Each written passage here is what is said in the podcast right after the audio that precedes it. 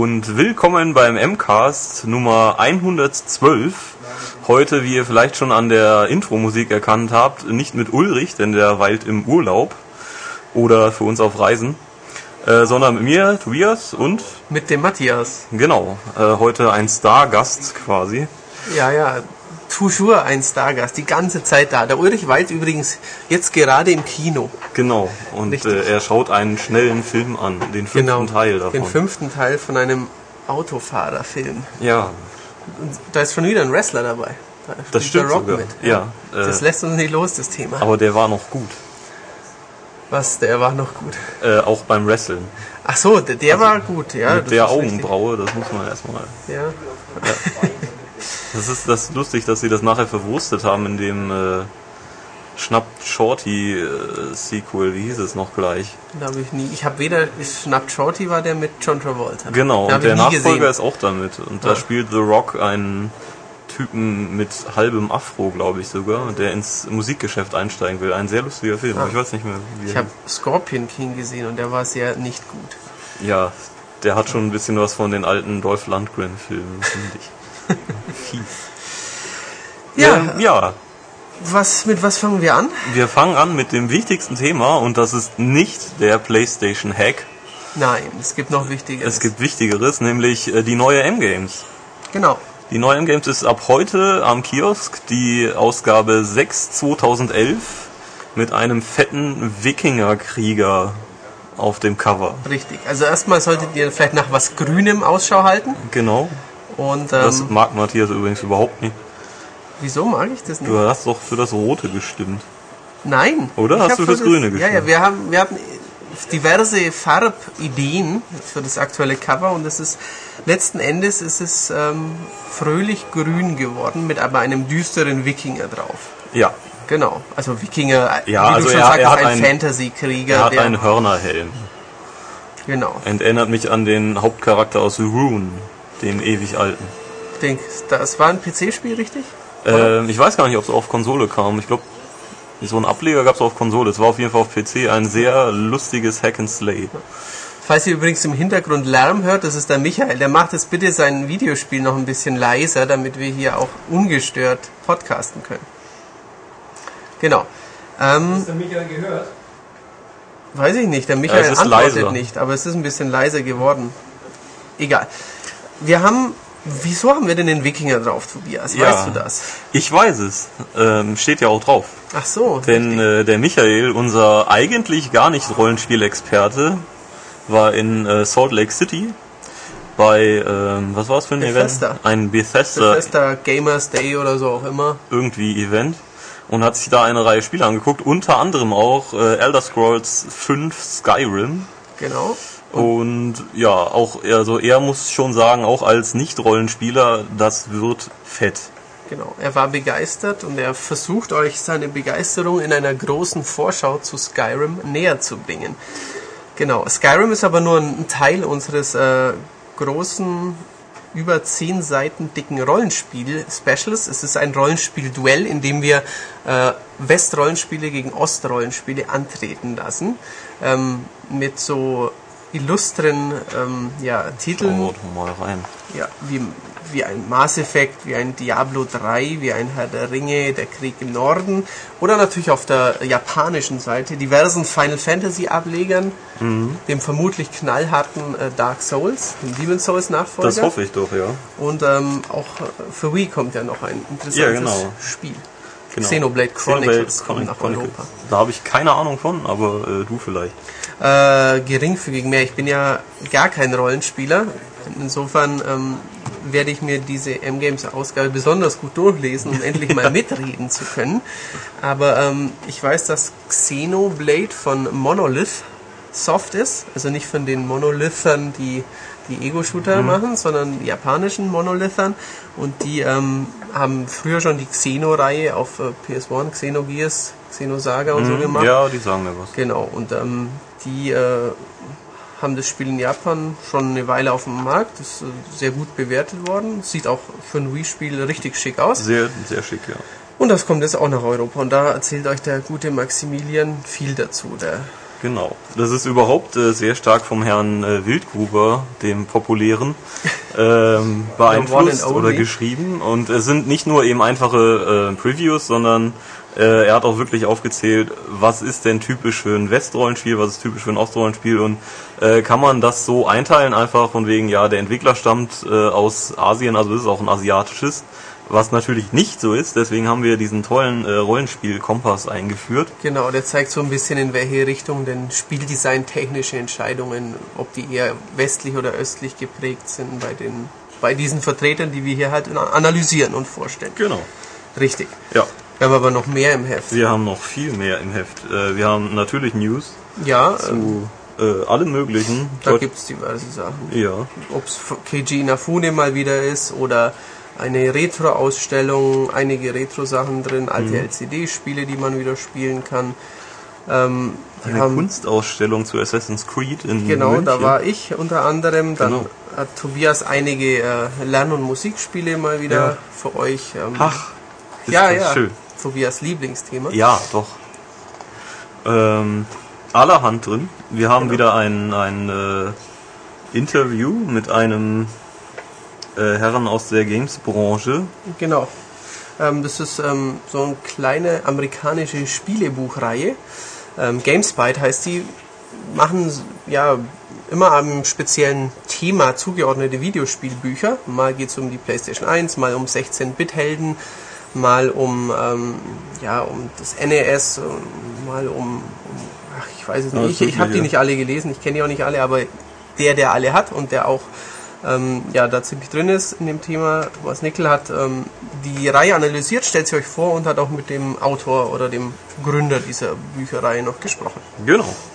Und dann kommen wir auch schon zu Coming, äh, das diesmal sehr kurz ausgefallen ist, weil wir so viele ausführliche Previews hatten. Ja, Da haben wir dann diesmal äh, Dirt 3 angespielt, bevor es ja dann äh, hoffentlich bald zum Test kommt. ja, vier Leute haben da drei gespielt. Drei waren sehr begeistert. Ja, ich war nur ordentlich begeistert. Ja. Aber es wird auf jeden Fall klasse. Dann äh, hat äh, Ulrich sich äh, Child of Eden vorgeknöpft. Eine Vorschaufassung. Ja, der hat sehr lange gespielt. Ähm, Ulrich ist ein alter Res-Fanboy, kann man sagen.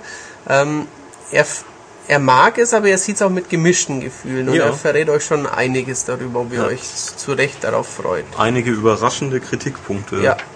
Und er hat hier rumgetanzt, Ja, weil das er hat er. Kinect gespielt hat auch, Ja. aber das äh, sieht man im Heft. Zum Glück nicht. Ja, wir sollten nur wieder irgendwie vielleicht ein kleines Hologramm beilegen, wo man auch mal was. tanzen lassen kann. Ach so, wenn man das Heft hin und her eben. neigt. Genau, das wäre mal was. Das wäre herrlich. Äh, Dragon's Dogma haben wir kurz mal angeteasert. Mhm. Äh, Cave Story 3D für den 3DS. Ja, Und äh, ja, Dragon Quest 6 kommt ja jetzt auch doch nach Europa. richtig, genau. Äh, Genau. Dann haben wir uns auch mal kurz alle Infos zusammengesucht. Wie gesagt, ein sehr kurzer Coming-Teil, dafür aber ein sehr, sehr ausführliches Preview zu einem Spiel, das äh, hier eigentlich alle Leute optisch sehr reizvoll finden. Ja, definitiv. Nämlich äh, Alice Madness Returns. Da hatten wir äh, einen Autor in Amerika, soweit ich weiß. Genau, richtig. Der hat ähm, ja das Spiel sich angesehen, hat ähm, auch mit American McGee oder McGee, ich weiß nicht, wie man den glaub, spricht. McGee. McGee, Ja. ja. ähm, mit American McGee gesprochen. American McGee selber war vor Jahren in die Schlagzeilen geraten, weil er das brutalste Spiel ever entwickeln wollte. Und ähm, davor war er bei It Software, die ja auch brutale Spiele machen. Alice ist sicher auch, Ist ähm, auch brutal, brutal bestimmt, ist aber auch fantastisch brutal. Also es ist halt ein ziemlich abgefahrene Herangehensweise, also abgefahrener noch als der letzte Kinofilm auf jeden Fall, ähm, an diese Märchenthematik und es sieht fantastisch aus und es soll spielerisch God of Warwick sein. Ja, was mich ein bisschen überrascht hat. Ja, Also, das ist ähm, durchaus.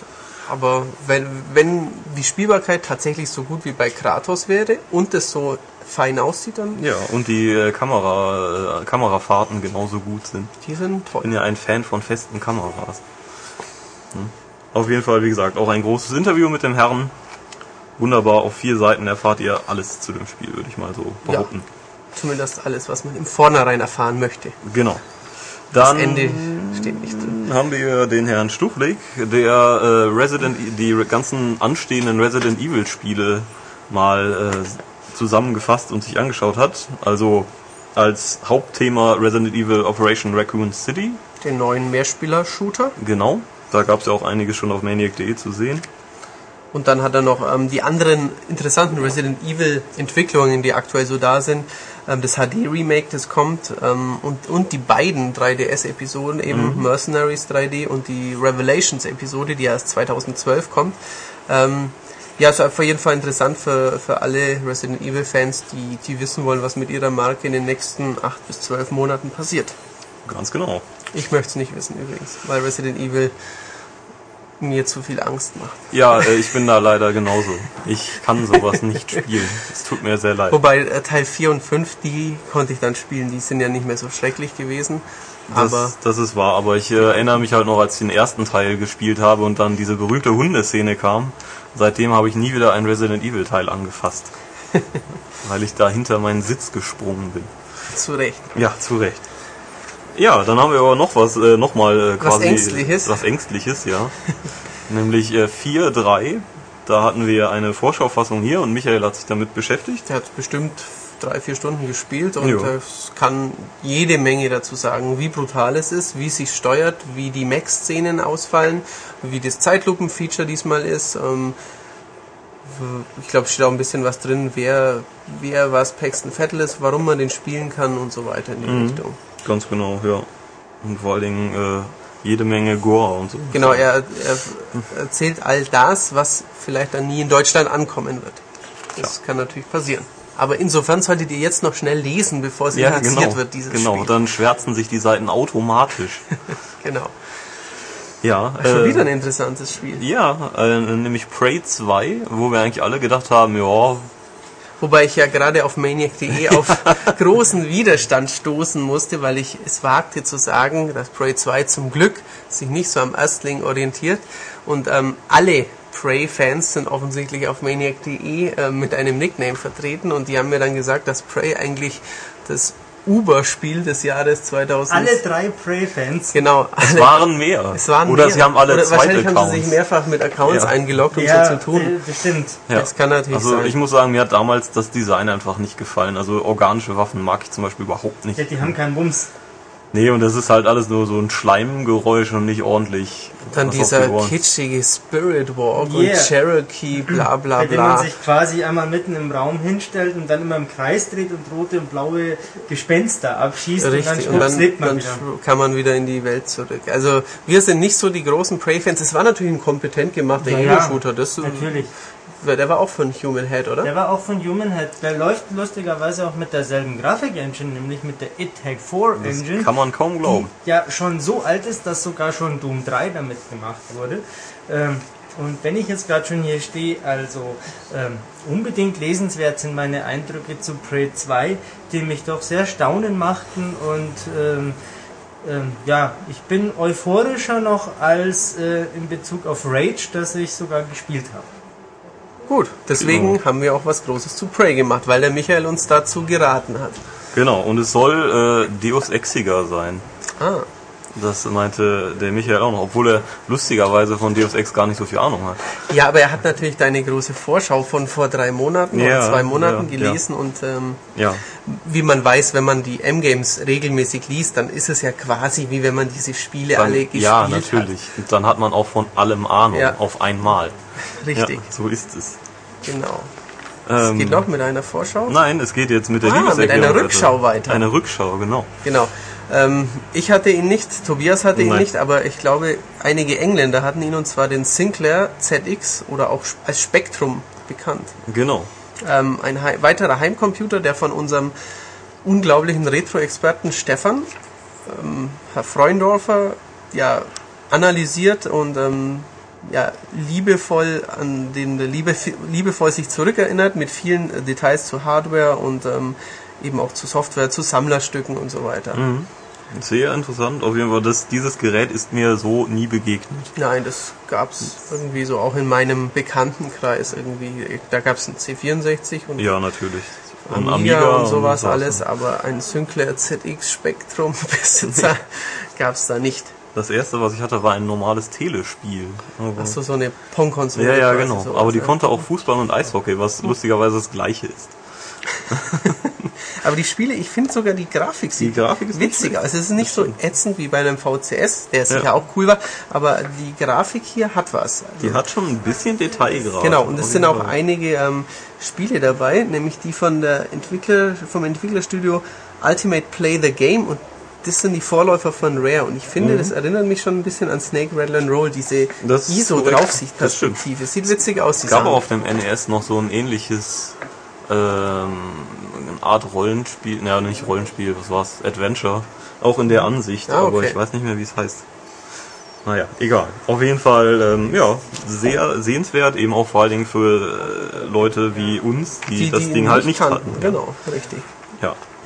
Äh, bei Wer hat's erfunden geht es diesmal um Blut. Genau. Um nichts anderes als Videospielblut. Wer das erfunden hat, wer damit ähm, besonders viel angestellt oder wer dafür, davon besonders viel vergossen hat und auch, äh, sagt Michael ein bisschen, wer denn den Mumm hat, es für sogar in die Spielmechanik einzubinden. Ja. Da Das- sei jetzt nur ein Le äh, ja, Blood, Blood Omen, ähm, Legacy of Kane, genau, Genau. genannt und, Und ein das, paar andere Sachen. das unvermeidliche Metal Gear Solid. Genau. Ja. Kein Michael Herde-Artikel ohne Metal Gear Solid. Genau. Natürlich nicht. Er hat einen Exklusivvertrag mit äh, Snake. Wahrscheinlich. Genau. Er muss das machen. Und schon sind wir im Testteil, würde ich sagen. Ja, der Ja. beginnt furios, Natürlich mit Portal 2. das Tobias äh, gerade nicht spielt. Ich kann es leider nicht spielen, weil mein Fernseher abgeraucht ist. Ich habe es bis, ja, wie wir letzte Woche schon geklärt hatten, schon recht weit gespielt und bin äh, begeistert und jetzt sehr verärgert, dass ich jetzt nicht weiterspielen kann, weil mein PC-Monitor keinen HDMI-Eingang hat. Tja, Ja, ich spiele es jetzt gerade, bin, ich glaube, bald so weit wie Tobias. Ähm, ich bin allerdings nicht ganz so glücklich damit, aber nur weil meine Fra Freundin schlauer ist als ich und die immer vorher auf die Rätsellösung kommt und es mich dann ärgert. Also ich bin ja schon durch seit gestern Abend und bedauere es sehr, dass es leider schon aus ist. aber der Michael ist auch jemand, der zu viel Zeit hat. Ähm, ich bin vor allem jemand, der zu viel Grips hat. Noch, Ja eben, du, du, noch du gehst ja da einfach nur durch, durch diese Räume und schaust Du dir ein schaust bisschen kurz, um. ach so, da und da und tschüss. Ähm, also wenn ich ein klein wenig Kritik an diesem überaus äh, famosen Spiel üben darf, dann, dass ich tatsächlich die meiste Zeit einfach nur so durchgegangen bin und dass es äh, mir ein paar Räume zu wenig gab, wo ich hängen geblieben bin und äh, mich aufgeregt habe und nicht wusste, wie es weitergeht. Ähm, so wie bei einem Zelda, wo man zweimal pro Dungeon irgendwo hängen bleibt und sich die Haare rauft. Ähm, das hätte durchaus noch äh, schwieriger sein dürfen. Aber man muss auch sagen, der Michael ist auch extrem schlau. Ja, muss Also, man, man muss auch dazu sagen, dass natürlich bei Michael auch die Freundin mit im Raum saß Nein, das stimmt nicht. Die und ihm das ins Ohr Spiel. geflüstert hat. Wieso, Nee, nee, wieso boykottiert die das Spiel? Ähm, weiß ich nicht, äh, weil die lieber Fallout New Vegas spielt, ähm, das ja so viel hübscher ist. Ja, ja, natürlich. Ja, ja. Aber Ähm, weil man da halt einfach äh, rumlabern kann, was Frauen ja gerne tun. Und Weil man da Köpfe abschießen kann. Genau. da- die verworrene optische Wahrnehmung deiner Freundin müssen wir ja nicht diskutieren. Genau, richtig. Die Ja, das beweist ist uns aber- Michael ja jeden Tag. Ähm, ähm, ich wollte aber was Kluges dazu sagen. Ähm, und zwar, und zwar, ähm, das Spiel ist super. Das ist ja so toll. Das war klug. voll, ist- voll super sogar. Also Alter. das ist ja über die Maßen cool. Genau. Das steht auch im Test. Das steht auch im Ja. Test. Der, das sagt auch die Wertung. Ich Genau. muss nur leider sagen, ähm, ich finde der Te äh, Test und die Screenshots, die verraten zu viel. Ich wusste ja über das Spiel gar nichts und habe mir immer wieder gedacht, ui, jetzt bin ich aber überrascht. Ja. Also Aber- ohne Scheiß. Ich weiß, was du meinst, aber zum Beispiel diese blau, Ja. blau-gel-Sache weiß Aber ich das- natürlich schon. Das Ja, weiß man aus X-Trailern schon. Da sind, es sind einige können, versteckte ja. Äh, Spoiler sonst auch noch drin, das stimmt. Aber Wenn man ähm, das nicht weiß, ist wenn man es ja nicht so weiß, ist es okay. Ja. Ich habe es genossen, weil ich gar nichts wusste ähm, und ich bin außerordentlich begeistert von diesem Spiel. Das ist doch schön. Ja, vor allem, weil man niemanden totschießen muss. Oh, Spoiler. Ja, dann äh, haben Apropos wir... Totschießen. Totschießen, ja. Da kommen wir noch mal zu Sachen, die man... Wo man äh, massig Leute totschießen kann, nämlich äh, SOCOM Special Forces. Das, ähm, Da ist mir gestern Nacht ein lustiger Gag eingefallen. Warum heißt es eigentlich nicht SOC-ON Special Forces? Weil die Leute ja auch Strumpfmasken tragen manchmal. Ja. Warum, weiß ich nicht. Wahrscheinlich. weil- Was heißt denn SOCOM? Ich habe... Ist SOCOM ein von Sony erschaffenes Nein, nein, nein, nein, nein. Das Oder ist ist Das ist ein. ein Computerspiel. Nein, SOCOM ist ein. Äh, es gab bei Metal Gear Solid zum Beispiel auch die SOCOM-Knarre. Ja, ja, das ist eine Waffe. Special Operation so und so. Ist das von dieser Knarre? Das ist auch, das ist glaube ich ein Begriff für eine amerikanische Ah, Okay, kann, Spezialeinheit. ah, so, okay, das kann sein. Ja, ja. Ich kenne nur die Pharmas aus Metal Gear Solid. Das ist allerdings wirklich nur eine Waffe. Ja, das weiß man zum Beispiel, äh, wenn man stirbt lang, nee, stirbt langsam hatte die Steyr Ork. Das Ja, ist ja, das-. Österreichisches Ja, natürlich. Das haben die- aus den 70ern. Ja, Michael ist übrigens ein Waffennarr ja. und Gar hat, nicht, hat daheim einen Schrank, der nicht abgeschlossen ist. gar nicht. Genau. Ähm, Ja, Ähnlich schussgewaltig jetzt dann weiter mit Conduit. Das Ja, hat sich Conduit Tobias angeschaut. da habe ich mich ja letzte Woche schon drüber ausgelassen. Ah ja, richtig, du hast ja im Podcast schon Ja, darüber das stimmt. gesprochen. Und es kam kein, kein Feedback, was mich sehr enttäuscht. Achso, ja, vielleicht haben es die Leute noch nicht gespielt. Vielleicht Ja. müssen die es das noch kaufen. Oder der Hass ist einfach so groß, dass äh, die Finger verkrampfen und man nichts mehr schreiben kann. Ist natürlich auch möglich. Ja. Ähm, bisschen 3DS-mäßig geht's dann weiter mit ein ähm, paar interessanten Titeln, die wir letzte Ausgabe leider nicht reinbekommen hatten zum Test und die aber jetzt äh, nachzügeln. Genau. Ähm, die schwanken zwischen mittel und richtig gut, würde ich sagen. genau. genau. Decken von Jump and Run bis hin zu äh, ja, Taktik und äh, Strategie auch und Rennspiel viel ab. Ja, aber äh, die Leser von uns, äh, die Stammleser sind das ja, wissen das eh schon alles, weil sie Weil Die sie die Mobile Mobile, Gamer auch Gamer, haben. haben, ganz genau. selbstverständlich. Äh, ja, dann haben wir das Spiel mit dem Namen. Ah, du meinst ah, Namen. Tonelli Kokoga, Kuga, Knell auf Arsiel? Genau. Wer hat sich das nur ausgedacht? Weiß ich nicht. Ja, Wahrscheinlich, wenn man die Buchstaben, ähm, wenn man jeden dritten auslässt und dann die Quersumme macht von deren Positionierung im Alphabet, dann ist es eine rechtsradikale Botschaft oder Teufels, Eine Teufelsformel, Teufelsgesang, ja. Wenn man es dann rückwärts ganz abliest. bestimmt. Das ist ein sehr merkwürdiger Titel, aber ein richtig ordentliches Ein Rollenspiel, wie mir ordentlicher. Titel, ja. Genau. Nicht so ordentlich ist zum Beispiel Duke Nukem Critical Mass, was ich mir antun dürfte. Aber es ist auch besser als die 17%, die Olli geschätzt hat. Ja, das stimmt, das stimmt. Es ist, ja, also wenn man halt Duke Nukem Fan ist, dann kann man sich's ja mal anschauen. Okay. Ja, das ist doch immerhin schon mal Ja, mehr, als ich davon erwartet hätte. ja. Was, Und, ja, was haben wir denn sonst noch? Hasen und Affen haben wir noch, aber Hasen da, und Affen, da geht genau. schnell vorbei. Wir haben noch ein bisschen Death Smiles, über das Ja. wir nachher noch kurz sprechen. Vielfach gefordert, jetzt Genau, endlich da. genau. Wir wissen, dass wir relativ spät dran sind, aber ihr wolltet es ja so. Genau. Dass wir so spät drüber sprechen. genau. Ulrich hat noch viel Steel Diver gespielt, ein neues 3DS-Spiel. Ja. Mit einem U-Boot. Hat er dabei eine, eine Kapitänsmütze aufgehabt. Äh, Nur eine Kapitänsmütze. Und das Boot geguckt natürlich dabei. Richtig. Ich habe nie das Boot gesehen. Ich habe es auch nie durchgehalten. Das kommt ja ab und an mal nachts im Mhm. Fernsehen, aber dann guckt man halt 10 Minuten und denkt sich, ja, Da spielen schon alle deutschen Schauspieler, Ja. die es je gegeben haben. mit, damals. ja, also der Herr Grönemeyer ist immer jetzt auch schon was älter. Ja, ich muss jetzt kurz niesen. Tja, nein, jetzt habe ich es doch geschafft, nicht zu niesen. Aber es hörte sich bestimmt sehr komisch an. Was haben wir noch? Final Fantasy IV, The Complete Collection und äh, Persona 3 Portable. Zwei PSP, Genau. Perlchen. Ist also Mitnehmen. noch nicht so tot, das Ding. Nein, ganz im Gegenteil. Und jetzt kommen wir zu einem Wahnsinnstest. Ja, wir haben Virtual Tennis 4 im Heft. Ähm, viel wichtiger für, für euch jetzt vielleicht, weil ich ja gleich noch über Virtual Tennis 4 ein bisschen sprechen werde, wie das denn so ist. Wir haben auch noch ein großes Interview mit der Produzentin, mit Mie Kumagai. Ähm, eine sehr sympathische Japanerin. Ähm, ich habe mich gefreut, dass ich sie endlich mal treffen durfte und ähm, habe ihr viele Fragen über die Virtual Tennis Serie und über ja, über das, was sie in der Videospielbranche so treibt, gestellt. Genau, wir könnten das hier Heft. sogar nachsprechen, äh, aber ihr müsst das Heft ja kaufen. Eben, genau. Außerdem spricht Tobias, Tobias weibliches Japanisch ist ein bisschen eingerostet. Ja, das ist wahr. Genau, insofern, Also, ja. Den, der deutsche Akzent, man hört ihn doch ab man und zu hört noch ihn, durch. Man hört ihn leider raus. Und das, das, das ist dann unschön. ja. Äh, gut, dann hätten wir Ah. noch WWE All-Stars, da haben wir euch ja auch schon mal drüber informiert. Ich halte das Spiel nach wie vor für ziemlich cool. Also jetzt nicht äh, sehr tiefgründig, aber sehr unterhaltsam und das soll es ja in der Hauptsache sein. Das ist richtig. Deswegen heißt es auch Spielspaß. Genau.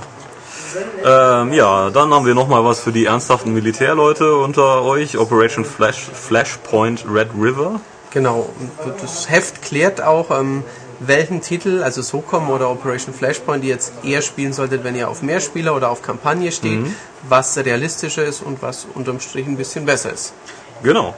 Ähm, ja, weiter im Angebot Lego Star Wars 3, The Clone Wars, Patapon 3. Ich verzichte jetzt Das, auf äh, diverse Sang- und Rhythmuseinlagen Ja, ich, hab, ich hätte schon drauf gewettet, aber gut. Patapon war ein Arschlochspiel, das erste, aber es war sau cool irgendwie auch. Naja. Und dann hatten wir nochmal Ulrich rumtanzen übrigens. Nicht nur bei Child of Eden. Ja, ja. Auch bei Michael Jackson The Experience. Ich habe Ulrich zu oft tanzen sehen. Er ist übrigens Monat. hier auch schön im Screenshot drin. Ist mir gar nicht aufgefallen. Stimmt. Eine glitzernde Tanzsilhouette von Ulrich ist im Ja. Heft. Ich weiß nur nicht, wie er es geschafft hat, da Kleidung rein zu projizieren. Das weiß ich Weil Ulrich nicht. tanzt ja immer nackt. Natürlich, der ist hier in der Redaktion immer wie Gott ihn schuf. Ja, das ist, kam auch in den Kommentaren. Das wurde gefordert, Ach so. dass äh, Ja, weil die, weil mal die, nackt moderiert wird. die Zuhörer wissen ja auch nicht, dass Ulrich beim Podcast aufnehmen immer nackt Ja, ist. das stimmt.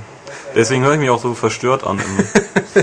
Weil du immer ab und zu dann doch an dem Mann runterblickst. Und das irritiert dann. Ja. Genau, wir haben noch Mass Effect 2, die Ankunft. Genau. Ähm, das Bindeglied zwischen Mass Effect 2 und Mass Effect 3. Wenn ihr auf den, euch auf den dritten Teil freut, ähm, dann könnt ihr euch das mal anschauen. ja. Ähm, Dann solltet ihr sowieso das Heft kaufen, weil ja Mass Effect 3 auch im Heft ist. eben, genau. Mass Effect Fans, äh, die kommen an dieser Ausgabe der M-Games gar nicht vorbei. Nein.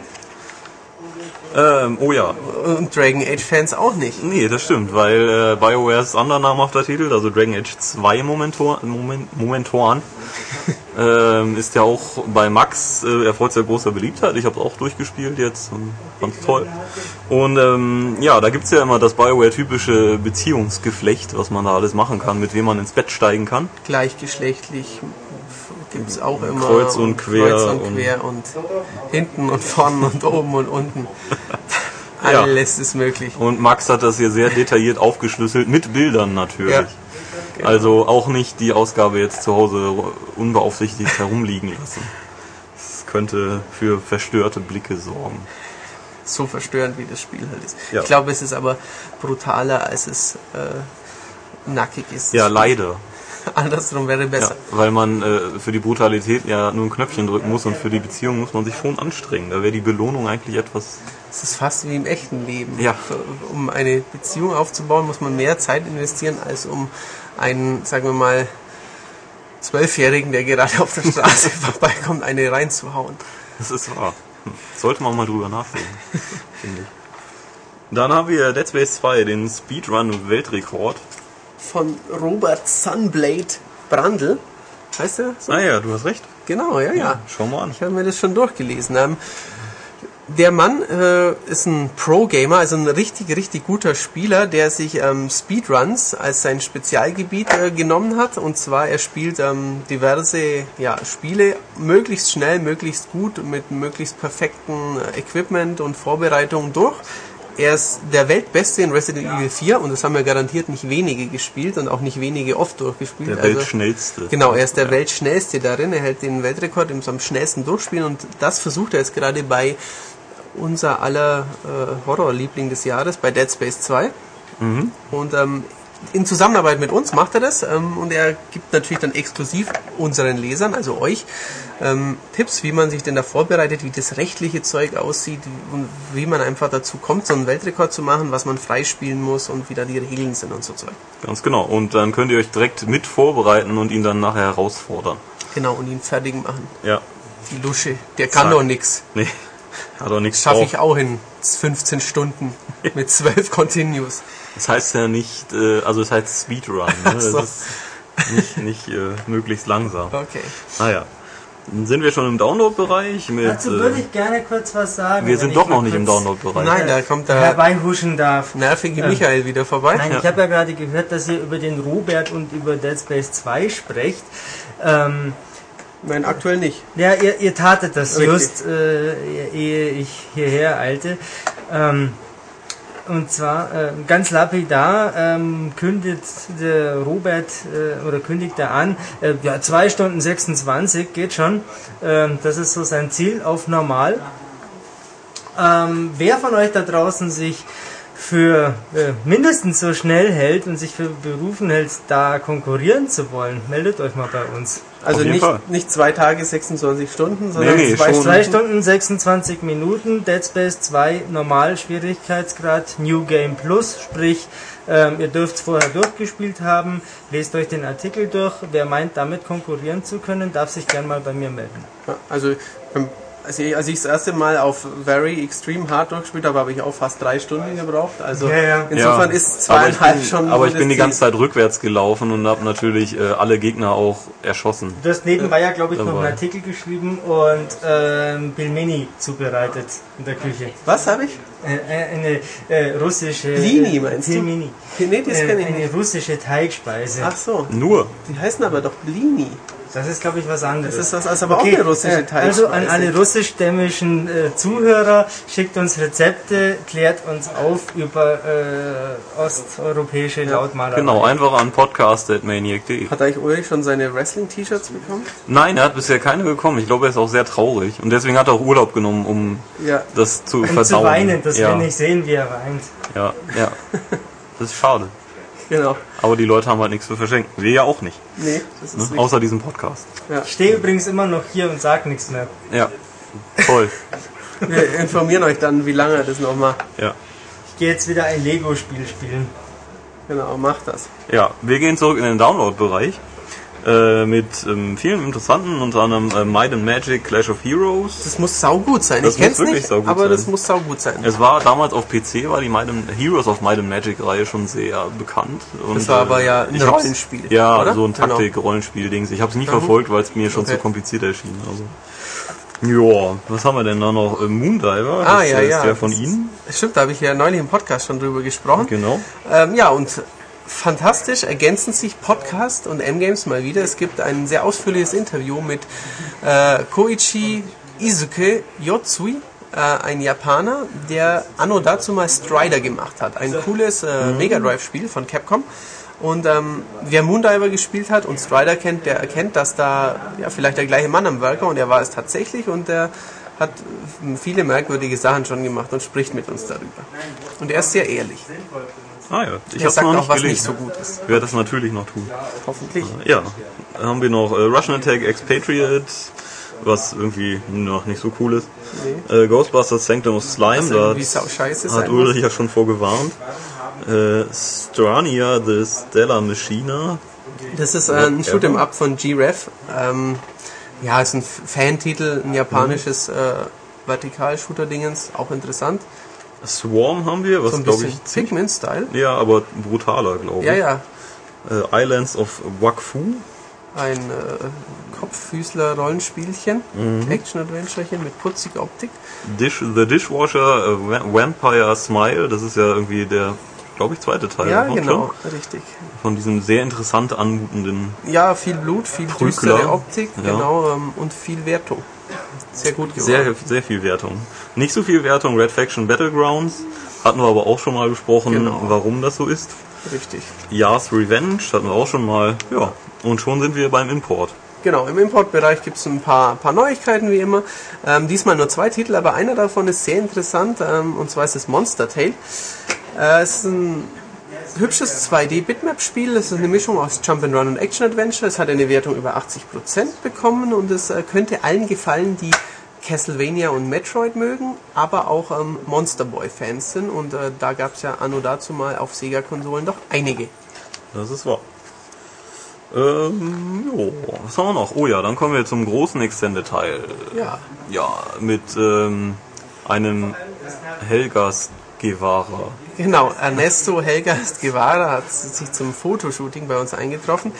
Ähm, wir haben ein großes Special zu Guerilla Games, den Killzone-Machern, für euch auf Lager. Es ist, ich glaube, für, für so ziemlich die meisten, die sich für Videospiele interessieren, ähm, lesenswert, weil es geht nicht um Ego-Shooter, also nicht irgendwie, wenn ihr Killzone mögt, dann wenn ihr Killzone nicht mögt, ist es trotzdem interessant, weil ähm, interessant aufgeschlüsselt wird, ähm, wie es denn zu der Firmengründung kam, warum ähm, Cliff Bleszinski von Gears of War zum Beispiel eine Rolle spielte. Es kommt auch ähm, ja, die, die Geschichte von Halo wird ein bisschen aufgerollt, Mhm. wie denn das da mit reinspielte.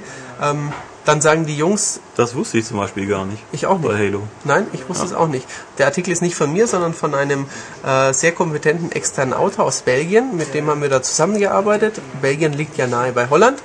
Der wohnt da quasi um die Ecke und der äh, erzählt da viele Details. Auch zum sagenhaften Render-Trailer damals. And what you are about to see is all real time. Mhm. Oder war- so. Oder so ähnlich, genau. Motorstorm und Killzone FTV. Und es gibt eine Katze. Ja, Katzen sind per se cool. Also, Richtig. Und wie man von Ulrich weiß, natürlich way cooler als Hunde. Ja, das würde ich gar nicht unbedingt sagen. Nee. Und es gibt eine Banane. Das ist natürlich sogar noch gesund, diese, diese Ja. Zeitschrift. Richtig, Ja. genau.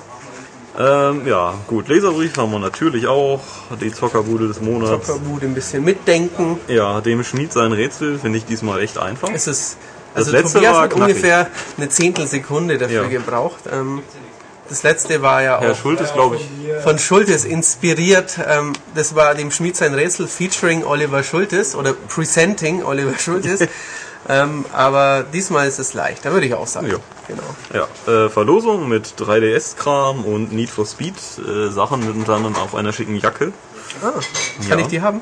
Ähm, wenn du gewinnst.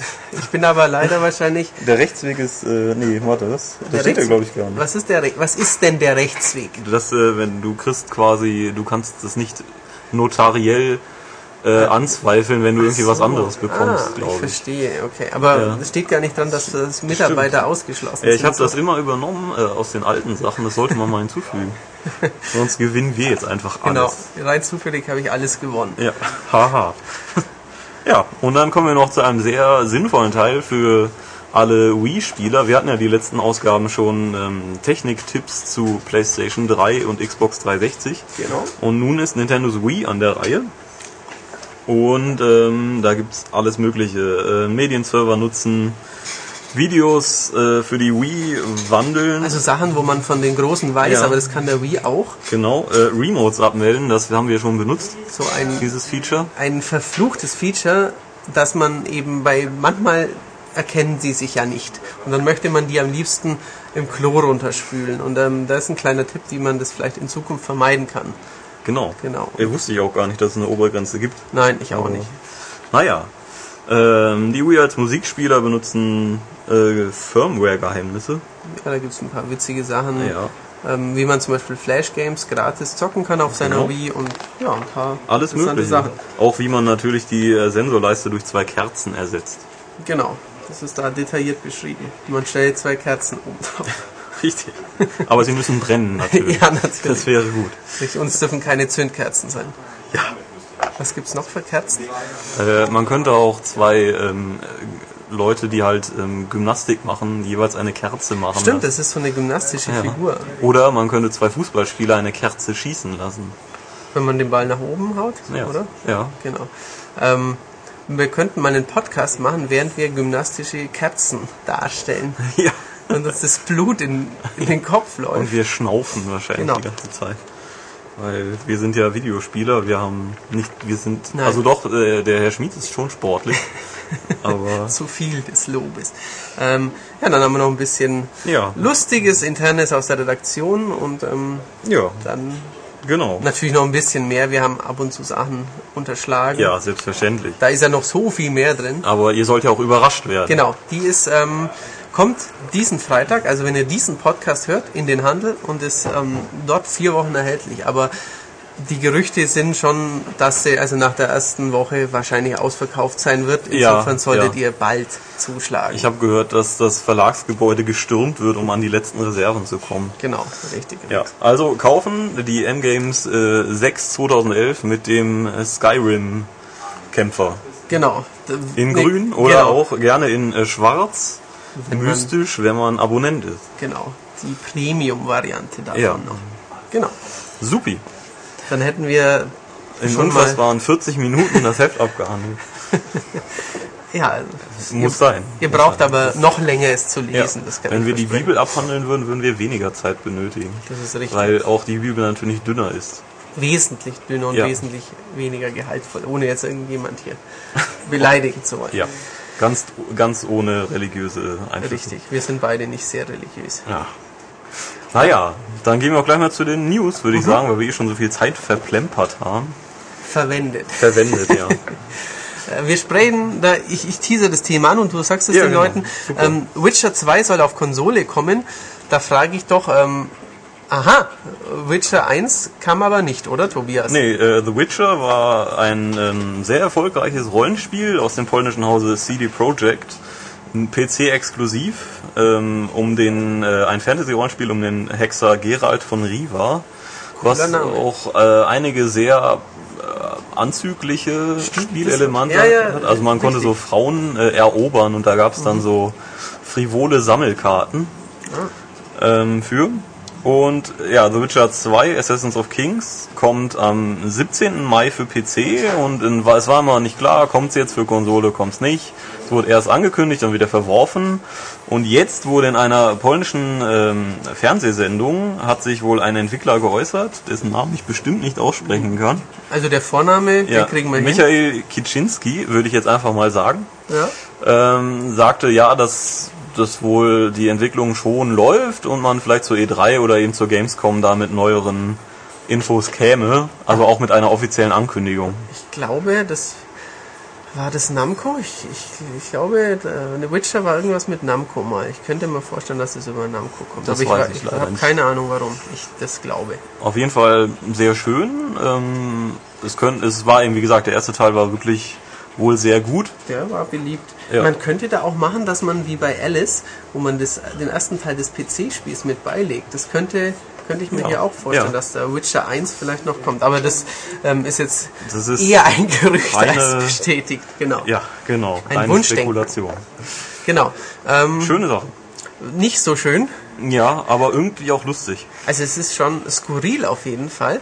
Ähm, die äh, ja als, nur allzu bekannte terroristische Vereinigung Al-Qaida hat ähm, schon vor langer Zeit, 2002 rum, 2002 wurde Genau. wurden die gefunden. Ja. ähm, genau, also ist jetzt über WikiLeaks verbreitet worden und ähm, dass damals wohl äh, Mega Drive Module benutzt worden seien, um äh, ja um darin Bomben reinzubauen. Mhm. Also es sei wohl auch tatsächlich geschehen, nur ob sie Verwendung fanden, ob sie irgendwo explodiert sind, weiß man nicht. Aber Das so, dass etwas gebaut wurde, ähm, ja, ist wohl bestätigt. Also wir können ja einfach mal sagen, wenn nichts passiert ist damit, dann war es irgendwie schon sehr amüsant. Ja, es ist auf jeden Also Fall ähm, Spiele mit explosivem Inhalt.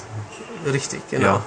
Ähm, also noch brisanter wäre es, wenn, wenn sie in. Es gab ja mal einen, eine Mega Drive-Version, den Mega Jet, der in Flugzeugen eingebaut war. Echt? War das Ja, so? Ah, genau, der war in, auf einer, in irgendwelchen japanischen äh, Fluglinien, ähm, so wie es heutzutage natürlich diese ganzen Trash-Spiele immer gibt, Mhm. in einer Fluglinie, wo man dann ein ultra ruckelndes Tetris spielen kann oder sowas mit einem Steuerkreuz, das sich anfühlt wie ein weicher Keks. Ähm, da gab es es damals, ähm, damit hat es aber nichts gemeint, aber es so, sollte wohl eben halt, ja, möglichst harmlos erscheinende Bomben, die man überall mit reinschmuggeln kann. Allerdings wussten diese Leute anscheinend nicht, dass 2002 Mega Drive Module eher schon zu den äh, Kuriositäten gehörten. Ja, Und, äh, aber man kann halt auf einer DVD schlecht einen Sprengsatz verstecken. zumindest wäre es ein sehr kleiner Sprengsatz. Ja. Naja. Gut, dann äh, gehen wir doch mal von Sega Zu direkt Nintendo. zu Nintendo, nämlich zu dem Herrn äh, Shigeru Miyamoto. Oder wie man ihn auch nennt. Habe ich ihn richtig ausgesprochen? Wahrscheinlich nicht. schon ungefähr. Also, Ja. ich weiß es auch nicht, an, nicht besser zumindest, genau. Shiggy nenne ich ihn. Genau. Den guten Shiggy. Wenn ihr zusammen in der Kneipe abhängt. Richtig, genau. Ja. Äh, der äußerte sich in einem Interview zu dem ja doch überschaubaren und auch qualitativ Nur gute. nur gutem ähm, 3DS äh, Startline-up und äh, momentan Softwareangebot. Meinte, dass da natürlich jetzt noch viel mehr äh, kommt und auch noch viel bessere Spiele kommen. Ich meine, wir denken da jetzt mal an dieses Super Mario 3DS, das wird sicherlich bestimmt gut werden. Vermutlich, ja. Und natürlich kommt jetzt bald auch das äh, Ocarina of Time Remake. Und äh, diese Remakes sind ja etwas mehr umstritten. Also die einen finden es gut, dass es so viele gibt, die anderen sagen, ja, warum soll ich den Käse denn nochmal spielen? Also es ist äh, ja ziemlich treffend formuliert. Wenn es jetzt ein Spiel ist, wo ich mich drauf freue, dann denke ich mir, wow, geil, es kommt nochmal eine neue Konsole, ich kann es nochmal spielen. Aber es ist natürlich schon ein bisschen billig, dass der 3DS ist draußen, coole neue Konsole. Ja. Und was kommt raus? Ein äh, zehn Jahre altes N64-Spiel nochmal. Ja. Also wenn, wenn man es von diesem Standpunkt aussieht und sagt, hey, das soll heute ein Zugpferd für die neue Konsole sein, dann kann man auch sagen, ach so, und was Neues wolltet ihr nicht machen oder was? Aber natürlich, es soll ja ein paar Fans von diesem Spiel geben. Es ist ein herausragendes Action-Adventure, wie ich auch bestätigen kann und wie, glaube ich, auch jeder, der es gespielt hat, fast sagen kann. Insofern ist es natürlich schon ein sehr geiles Spiel. Und da ist ja auch das Master Quest mit dabei, die Genau, schwerere. Version.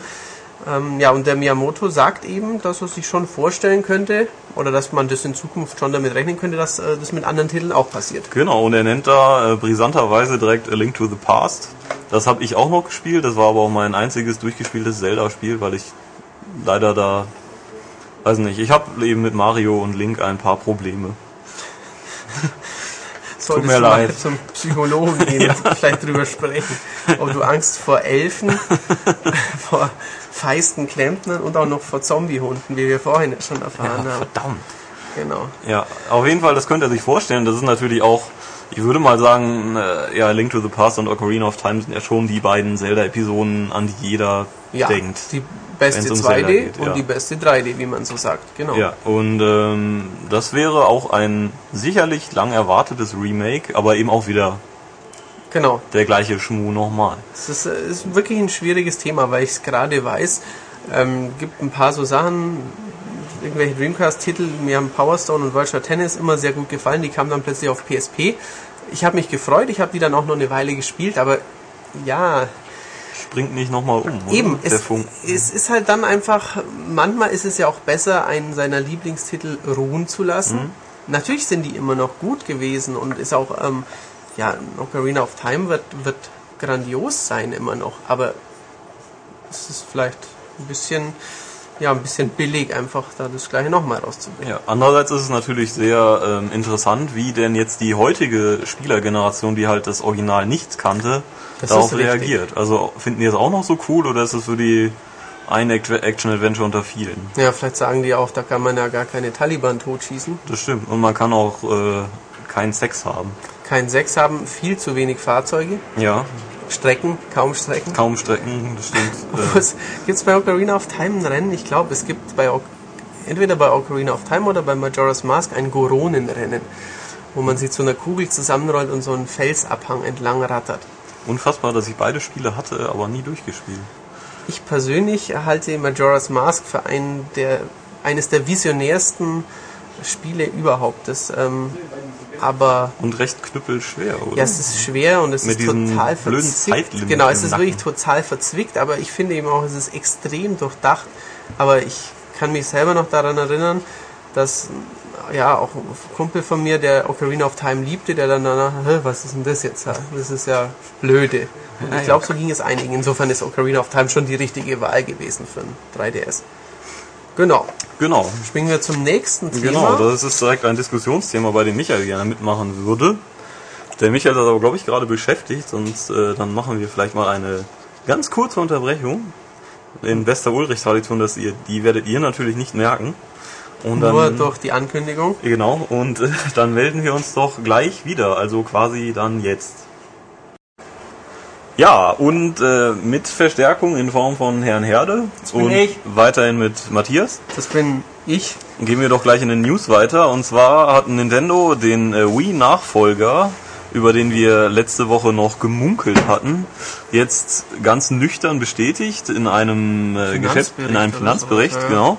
Und zwar wird dieses äh, fulminante Gerät aber erst nach Ablauf des äh, Geschäftsjahres, das im März 2012 endet, kommen. Und äh, wie gesagt, wie letzte Woche schon gesagt, die Gerüchteküche brodelt natürlich, was jetzt da drin sein wird. Und wir beteiligen uns jetzt einfach mal daran und fragen einfach mal, Was müsste dieses Gerät denn können? Wir fragen das uns. Wir fragen es uns, weil euch können wir nicht fragen, weil ihr seid stumm. Naja, wir uns. können euch schon fragen. Diskutiert mit uns auf maniac.de, aber das hilft uns jetzt im Moment nicht weiter.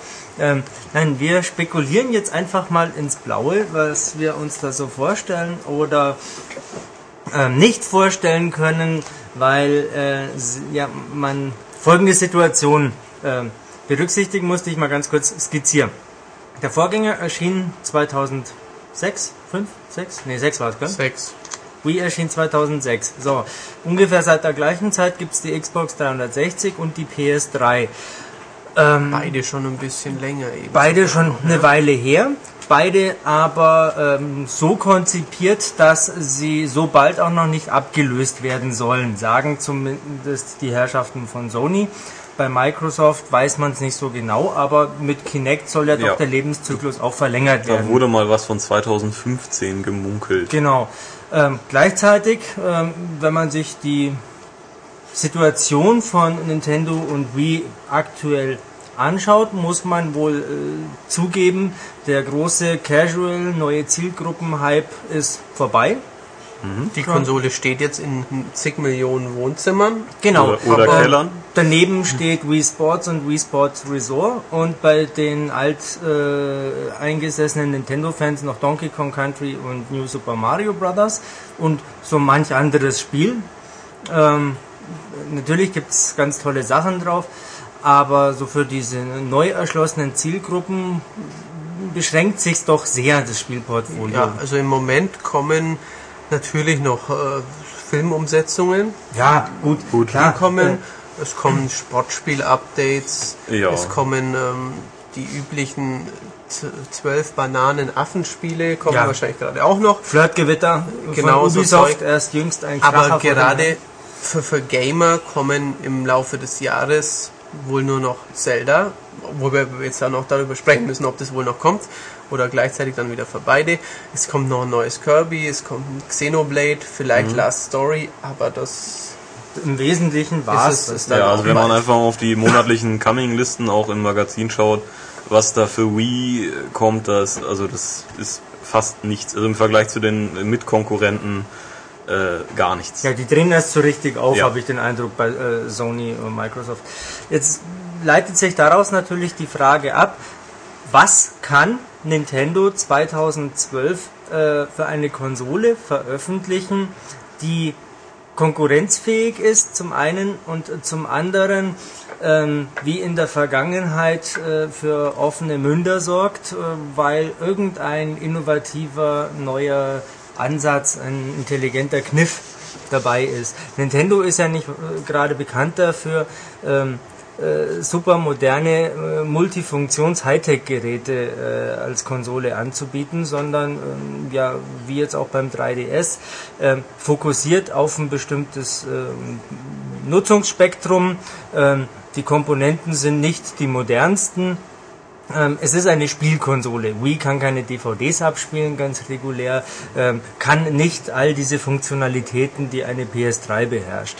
Ähm, ich denke, es ist nicht aus der Luft gegriffen, wenn wir der Nachfolgekonsole HD-Grafik mal attestieren. Nein, das, das, sollte, das sollte wenn standardmäßig es äh, dabei der. Gamecube Nummer 3 ist, dann sollte man sich schon an den Kopf fassen. Ja. Ja. Also Ähm, aber was kann da geboten werden und was kann das kosten? Also ich habe ja schon ein Gerücht gelesen, dass da irgendwelche hanebüchenen Grafikchips drin sind, die die PS3 äh, in den Schatten stellen sollen.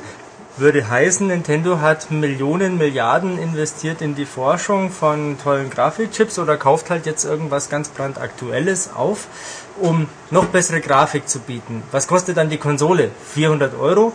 Warum soll ich 400 Euro ausgeben, wenn ich eine PS3 für unter 300 bekomme? Die, wird, die würde dann ja zum Einstieg wahrscheinlich sogar mehr kosten. Mhm. Es wurden ja noch so, es wurde gesagt, dass die wahrscheinlich Blu-ray kann, äh, dass, dass es einen merkwürdigen Controller mit Touch-Funktion Mhm. gibt. genau, mit einem Bildschirm drin, Ja. der Touchscreen irgendwie ist. Genau, ähm, ja eben auch, dass äh, durch die bessere Leistung, also auch grafisch, eben auch dann äh, Third-Party-Hersteller wieder ins Boot geholt werden sollen. Also irgendwie, weiß ich nicht, dann wirklich einmal ein ernsthaftes Call of Duty etc. Assassin's Creed. Assassin's Creed auf Nintendo-Konsole.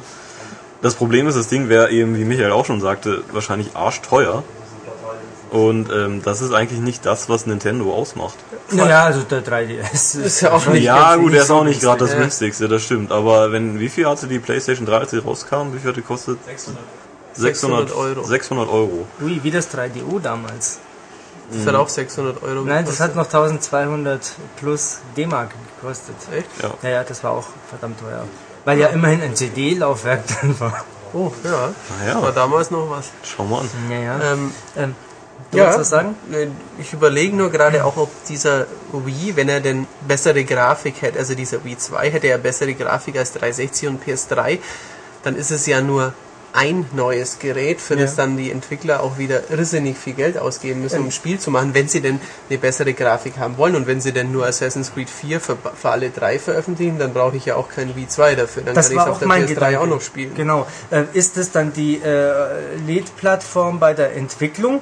Äh, wird also jedes neue Spiel speziell darauf äh, äh, ausgerichtet und äh, Sony und Microsoft Spieler bekommen dann quasi abgespeckte Versionen. Auch das, das kann ich mir nicht kann man vorstellen. sich aktuell Das ist schwer vorstellen. merkwürdig, ja. Auch eine Frage, die ich mir äh, schon gestellt habe, ist, ähm, was erwartet mich da an Controller? Klar, ich kenne auch diese Gerüchte mit dem Touchpad. Äh, erscheint mir nicht plausibel. Ähm, aber äh, gibt es dann da Bewegungssteuerung? Ist eben das Problem, weil es ja auch noch gleichzeitig gesagt wird, dass das Ding abwärtskompatibel zur Wii ist. Das heißt, ich muss irgendwie Bewegungssteuerung unterstützen. ja. Und das, entweder kann ich halt das alte Nunchuck, die alte Wiimote Nunchuck Kombination irgendwie anschließen, oder äh, der neue Controller muss es auch Der können. neue Controller muss mindestens diese Funktionalität Ja. auch können. Ja. Es wäre quasi vielleicht ein bisschen präziser, so wie es Move eben ist. Aber ähm, ja, ich bin ja eigentlich ein äh, sch- schon ein Verfechter des, äh, der Tatsache, dass, dass es nicht besonders funktioniert hat, diese Bewegungssteuerung. Mhm. Ich kenne nach wie vor vielleicht ein bis drei Spiele, wo ich sagen würde, gut, dass es die da gab und ähm, Mhm. das in mehreren Jahren. Ich weiß nicht, aber für Nintendo hat es sich natürlich gelohnt. Ja, ja, natürlich. Das ist jetzt schwierig. Ja, eine andere Blickrichtung auf diese Thematik ähm, beschäftigt mich, seit äh, ich über den 3DS ausgiebig nachdenke. Die Situation heute ist ja eine völlig andere als damals vor ungefähr fünf Jahren, als diese letzte Generation angefangen hat, auch als der DS rausgekommen ist. Ähm, ich glaube nicht, äh, dass Nintendo heute so viel ähm, Erfolg haben könnte mit einer, ich nenne es einfach Wii 2, sprich das gleiche in ein bisschen besser mit schärferen Grafiken und so weiter. Denn ich kann mir nicht vorstellen, wie diese breite Masse an Kunden das neue Gerät kaufen soll, nur weil die Grafik ein bisschen besser Weil ist. es ja gerade die Kunden sind, die darauf Ja. nicht so abfahren. Genau, der Erfolg von Wii hat ja gezeigt, äh, dass Grafik nicht äh, bei jedem Spieler so relevant ist. Ja, das ist richtig. Also das wird nicht funktionieren. Ähnliches befürchte ich ja beim 3DS auch. Nur für so ein nettes Grafikgimmick glaube ich nicht, dass so wahnsinnig viele Leute so viel Geld investieren, um das Nachfolgegerät zu kaufen. Da gibt es ja jetzt eh, dass äh, die Verkaufszahlen doch hinter den Erwartungen von Nintendo zurückgeblieben sind und so, äh, okay. deswegen vor allem in Japan, glaube ich sogar, das nochmal völlig neu gefeatured Ja. werden soll und völlig neu beworben. Wobei natürlich viele Japaner jetzt die letzten Wochen anderes Andere im Sorgen Sinne hatten, natürlich. als äh. Telespiele zu spielen. Ja. Dreidimensional. Dreidimensional. Wir haben auch die letzten Tage, wir hatten, äh, doch gestern hatten wir einen Gast hier und der hat ein, äh, ein interessantes Argument gebracht, das ich vorher, worüber ich vorher nie nachgedacht hatte, dass viele Leute sich diesen ähm, 3DS gekauft haben in der Annahme, dass ihre alten DS-Spiele auf einmal 3D wären. Ich weiß nicht, ob ich, sie das äh, getan haben, ich glaube, dass viele Eltern oder Leute eben, die nicht im so drin sind wie wir, die ähm, auch die M-Games nicht lesen. ja, die es Ja. schon gedacht haben könnten. Das glaube ich auch, denn ähm, auch ich habe Menschen in meinem Bekanntenkreis, die mir äh, gesagt haben, oh, das habe ich mir anders vorgestellt. Ich dachte, das steht jetzt wie so ein Hologramm zwischen diesen beiden, alle wach, ja, äh, steht jetzt wie ein Hologramm zwischen diesen beiden Bildschirmen. Ach so, dass man so Ach so, reinpassen Ja, das, das wäre auch cool. Ja. drehen. Also, äh, das ist es klar, ja nicht. Ähm, aber zurück zum äh, Wii-Nachfolger. Ja, was zäumen wir das Pferd mal andersrum auf. Ähm, was müsste denn das äh, Teil bieten, dass ihr euch denkt, wow, äh, ich fasse es nicht. Matthias, wir beide werden es herausfinden Ja, in ja. ein paar Wochen. Das ist dann Ähm, auf der E3, wenn das hoffentlich, oder wenn das laut Nintendo gezeigt und spielbar sein wird. Ja, ja. Ähm, also als großer Fan von Mario bin ich persönlich vermutlich schon erstmal zumindest zu einem Teil glücklich, wenn ich endlich ein, die drei, vier Nintendo-Marken, allen voran Mario, in der Grafik spielen kann, wie es ein Assassin's Creed, wie es ein Dead Space oder sowas. Also einfach in dieser HD-Qualität. Ich glaube, dass das zumindest schon ja eine große Freude wäre.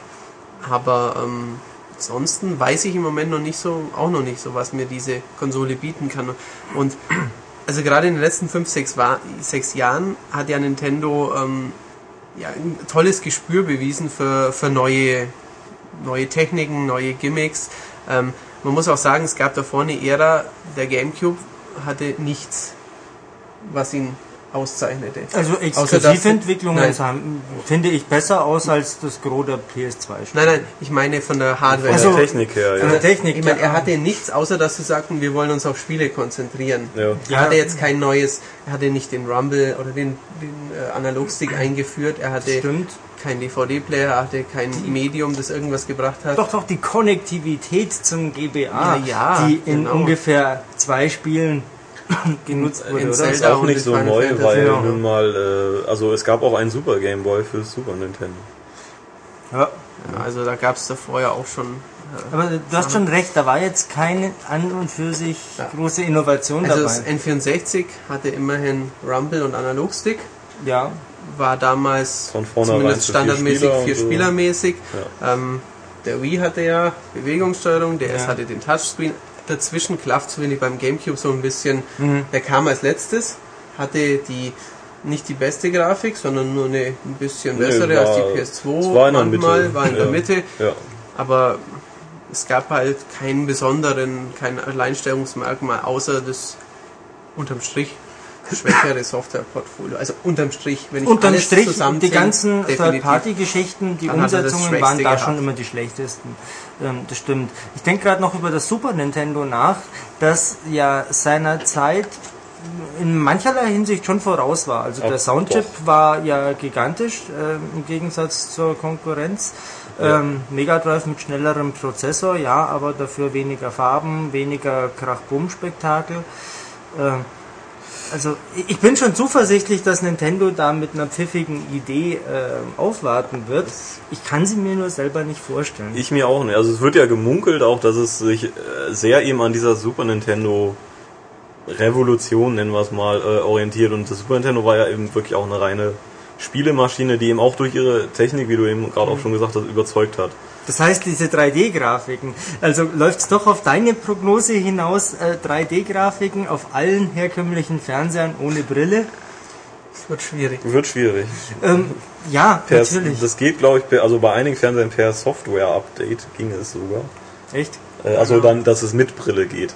Ja, Aber, vielleicht äh, ist dann einfach so eine Klebefolie dabei, Ja. Äh, so eine Parallax-Barriere, die mir, man auf mir jeden fällt auch, drauf das Gute ist ja eben bei Nintendo, dass die meistens irgendwas äh, im Ärmel haben, womit keiner gerechnet hat. Ja. Das ist richtig. Es ist ihnen in den letzten Jahren einige Male erfolgreich gelungen. Ja. Aber das Einzige, was ich mir wünsche, ist eigentlich Abwärtskompatibilität zum Super Nintendo. Das, Das heißt, toll. dass du deine alten Module da jetzt reinstecken kannst. ja, genau. Und das dann aber nicht irgendwie aufgeblasen, sondern schön in dem alten Modus. Dann. Virtual Console. Wollte ich gerade sagen. Ja, ich äh, würde es aber, glaub ich habe ja, ich habe ja meine Sammlungen zu Hause, die will ich ja so benutzen. Ja, aber wer die Spiele noch hat, der hat auch noch ein Super Nintendo. Ja, ich habe sogar zwei. Ja, ich auch. Äh, natürlich. Ähm, ich habe auch ein original verpacktes Super Pro Protector. Ähm, aber an die Leute kann sich's ja nicht richten. Ähm, aber was ich dich fragen wollte, Matthias, ist ein Super Mario Galaxy so viel besser, wenn jetzt die Auflösung von 480p auf 720p hochgeht? Also das allein kann es ja nicht sein, oder? Nein, das, ähm, aber ich bin natürlich eine Grafikhure, Ja, das das, muss man natürlich dazu sagen. Ähm, es hätte schon was, aber natürlich muss das Spiel auch, auch mitgehen, ähm, spielerisch. Also insofern, ich weiß es auch noch nicht, aber vielleicht ist die Grafik ja nicht 27, sondern ähm, 19.000 mal 12.000? Also vielleicht dir, ist sie ja deutlich das würde besser. dir ich nichts bringen, nicht. weil der Fernseher das nicht kann. Das wird dann Stimmt. eine äh, Konsole äh, ausschließlich für den Kinosaal. Genau. ähm, der wird mitgeliefert. der Kinosaal. Eine ausklappbare Leinwand. Im Bundle. Ja. Äh, das dann äh, statt 300, 339 Euro kostet. Es wird mit einem Sattelschlepper angeliefert. Also der Preis inbegriffen, äh, inbegriffen ist, aber nicht der Sprit. man, man sieht schon, dass äh, bei Nintendo klügere Leute arbeiten als Ja, bei diesem uns Podcast. herrscht Ja. etwas Ratlosigkeit. Wir wissen es noch nicht so recht. Ähm, Also die Sachen, die angekündigt wurden bisher, hauen mich einfach nicht von den Socken. Ja. Und die Sache mit der Konnektivität, eben mit äh, Controller, mit Bildschirm und Streamen, was da ja irgendwo mal Ja. die Rede war. so, ähm, ja, das ja. führt uns jetzt wieder zurück zum ähm, DS und zum GBA. Das hat zweimal schon nicht funktioniert bei Nintendo. Ähm, wollen Sie da wirklich ein Ja, drittes Mal drauf jetzt? rumreiten? Vielleicht wird der Vitality-Sensor äh, Den soll eingebaut. es noch geben. Ja, den soll es noch geben. Vielleicht äh, wird der dann standardmäßig eingebaut. Ist der schon zwei Jahre alt oder ist der ein Jahr alt? Der wurde, nee, der wurde vorletztes Jahr, Okay. kam der, wurde auch angekündigt. Ähm, was war denn das? Ich erinnere mich an die Ubisoft-Pressekonferenz letztes Jahr auf der E3 mit so einem komischen Teil für den Finger. Aber das war für den PC, oder? Nee, das war dieses komische äh, Laser. Nein, nein, das Gotcha. meine ich nicht. Das nee, nee, die nicht? haben irgendwie so einen komischen Sensor gehabt. Ach, da war auch was. Aber das war, war was anderes. Ja, Das war was vor, anderes, vor oder? zwei Jahren, glaube ich, haben sie dieses Vitality-Ding Ja. angekündigt. Ah, okay. Da ist letztes Jahr nichts passiert. Nee, und, da äh, dachte jeder, das Ding ist kaputt oder tot und äh, jetzt kam irgendwo mal eine Meldung aus dem Off. Nein, das wäre nicht so. Könnte online, oder in, in irgendeiner Form mit einer Online-Anbindung was nie Dagewesenes passieren? Kann man sich da was vorstellen? Sowas wie ein weltumspannender Datenklau mit Millionen von Benutzern, was es so noch nie Oh, du gegeben möchtest hat? jetzt zum nächsten Thema überleiten. Sehr gut. Ja, der war nicht schlecht, gell? Ja, der war nicht schlecht. Das können wir auch gleich machen. Ja, würde Machen ich auch das. sagen. Ja. Uns fällt nichts ein und wir lassen uns von Nintendo überraschen, hoffentlich Genau. positiv. Wir halten euch auf dem Laufenden. Genau. Und es wurden auch äh, äh, am Osterwochenende äh, ziemlich viele PlayStation 3 User überrascht. Ich zum Beispiel, als ich mal wieder nicht online gehen konnte, als ich das Gerät eingeschalten habe, ähm, denn da sagt mir Portal 2 schon, hey, da gibt's ein tolles Steam-Feature, mach doch mal. Ähm, nö, geht nicht. Ja, lang, dann irgendwann sagt mir mein Bruder, hey, schau doch mal, da, da stimmt was nicht, ähm, informier dich mal, dachte ich mir, oh, was, Feiertag, jetzt Computer anwerfen, aber so langsam habe ich es dann doch mitbekommen, da ist was passiert bei Sony. ist Schindluder getrieben. Ja, ja. Also zuerst war ja nur das PlayStation Network einfach nicht erreichbar. ja, Und gestern haben sie es zugegeben. Also für euch vorgestern. ja, ja, genau. nachdem, wann ihr diesen Genau. Podcast. Eine Woche später, wie heute Morgen auf dem Weg in die Arbeit, die 10 Uhr Nachrichten, nein, die 9 Uhr Nachrichten. Sehr gut. Stimmt, du warst ja schon um kurz nach neun hier. Stimmt, ich habe ja nur die Zeitumstellung. versäumt. genau. Ja, Ja, worüber wir reden, ist äh, das, was eigentlich jetzt jeder mitbekommen hat, der nicht unter einem Stein gelebt hat, weil es auch bei Spiegel.de in der Tagesschau sogar und im Radio gesagt wurde. Es gab wohl letzte Woche einen Angriff auf einen Hackerangriff auf das PlayStation Network und den Sony eigenen äh, Musikdienst Curiosity, bei dem äh, 75 im- die Daten, die Nutzerdaten von 75 Millionen Usern wohl äh, offengelegt bzw. gestohlen wurden. ich habe auch die Zahl von 77 schon Ja, gehört. 75 oder 77 habe ich auch schon gelesen. Es- Aber 77 Millionen. Ja, Ja. fast 80 Millionen, also fast, fast, fast Deutschland. fast Deutschland. Ja, äh, das beinhaltet eigentlich alles, was jetzt PlayStation 3 Kunden äh, in ihrem Account angegeben haben, also Name, E-Mail-Adresse, Postadresse, Postadresse, ähm, Passwort. Geburtsdatum. Passwort, ganz wichtig, und natürlich persönliche Sachen, die sie da kundgetan haben, Geburtsdatum unter anderem auch. Und natürlich das, äh, wo jeder dann auch gleich hellhörig wird, äh, Kreditkartendaten. Genau, weil man weiß ja, dass bei der Kreditkarte, zumindest ähm, beim Online-Shopping, und auch reicht, wenn man die Nummer hat, ähm, wenn man den Namen hat und ähm, bei einigen zusätzlich diese Sicherheitsnummer, noch, ja. die hinten drauf steht. Aber ich erinnere mich nicht hundertprozentig, aber es ist wahrscheinlich, dass man diese auch angeben musste, als man sich damals im PlayStation Network angemeldet hat. Ja, es gibt aber kurzer Einschub ja mittlerweile dann eine Eingeständnis-E-Mail von Sony, in der auch drin steht, dass diese äh, Super Special Nummer wohl nicht. Ja, dass die verschlüsselt war. Genau. Das Problem ist, dass der ganze Rest wohl äh, relativ unverschlüsselt und offen herumlag. Also auch eure Passwörter. Okay, und was natürlich dann dazu führt, dass ähm, die haben jetzt den Namen. Die hat zum Beispiel Max Mustermann und Max Mustermann hat als Passwort Mighty Supersonic 1982 Zum Beispiel. zum Beispiel. Ja. Natürlich nicht nur im PlayStation Network. Eben, Genau, weil Max Mustermann, der geht man- Standard. geht man zu web.de und Genau. zu, zu Amazon und dann verschickt man über web.de, wenn man sich einloggen kann, weil der Max Mustermann so dumm war oder so normal war, da das gleiche Passwort zu nehmen. Man verschickt ähm, wüste Sexanfragen an alle Leute im Adressbuch. Natürlich, Man kauft sich ähm, bei Amazon wüste Sex-Filme ähm, natürlich. oder man, man hat ein Kreditkartengerät, macht sich eine und ähm, kauft äh, an der Tankstelle Benzin oder einen Jaguar oder einen BMW. Einen Jaguar voller Benzin und damit ähm, verbreitet man volksverhetzende Schriften. Alles auf den Namen dessen, der von Ja. Daten da geklaut Kann wurden. alles passieren. Ja. Und ähm, ja, das Problem ist eben, dass Sony das erst nach einer Woche eingestanden hat. Also viel Zeit ist verstrichen, in der die Leute schon etwas hätten tun können. Mittlerweile werden E-Mails verschickt an alle betroffenen Kunden. Bestimmt auch an Banken und so Ja, weiter. ja, dass äh, Ja, ja. eben äh, etwas passiert ist und dass man doch bitte sein äh, Passwort ändern sollte und vielleicht die Kreditkarte sperren oder sich jedenfalls informieren Genau, bei, also- seinem, bei seiner Bank, äh, wie das funktioniert. was ihr jetzt tun solltet. Also ich habe jetzt keine große Angst, dass was passiert, aber natürlich werde ich meine Kreditkartenabzüge in den nächsten Tagen anschauen, ob da was Unlauteres runtergekommen ist. Und was Sony auch ähm, mitgeteilt hat, ihr solltet jetzt nicht, wenn ihr von PlayStation Network .ru.hackersite.com eine E-Mail bekommt, wo drin steht, ähm, leider ist da was schiefgegangen, bitte senden Sie uns nochmal Ihr Passwort zu. So etwas Ja. wird Sony nicht tun. Ja, Sony schickt Genau. euch nur diese Informations-E-Mail. Das, was schiefgegangen ist. Genau, und das war's. Alles Und wahrscheinlich auch Produktinformationen künftig so, hey, jetzt den PlayStation Store downloaden. Das, vielleicht könnte man auch dann für 15 Euro dieses Sicherheitsupdate verkaufen. ja, Dann jeder, der einen sicheren Account möchte, Genau, muss möchten Sie jetzt, einen sicheren Account? mit PlayStation Plus ist das Genau. ohne Probleme Stimmt, möglich. PlayStation Plus ist sicher oder sowas. Ist das wäre so? lustig. Weiß Nein, ich ich glaube, die wurden auch. Äh, auf jeden Fall äh, die, Bo die ähm, äh, Verärgerung in der Community ist natürlich riesig. Die ist, glaube ich, noch größer. Ja, Nein, also ähm, äh, am größten, glaube ich, ist sie. ja ähm, äh, teilweise auch wirklich mit Recht natürlich, dass äh, diese Informationspolitik hätte nicht sein dürfen und überhaupt, dass dieser Angriff statt oder durchgekommen ist, ist natürlich ein Problem. Andererseits hat Sony ja auf jeden Fall ähm, äh, handwerklich richtig reagiert. Sie haben sofort alles geschlossen. Sie haben natürlich eben nicht sofort Bescheid gesagt, das ist das Problem.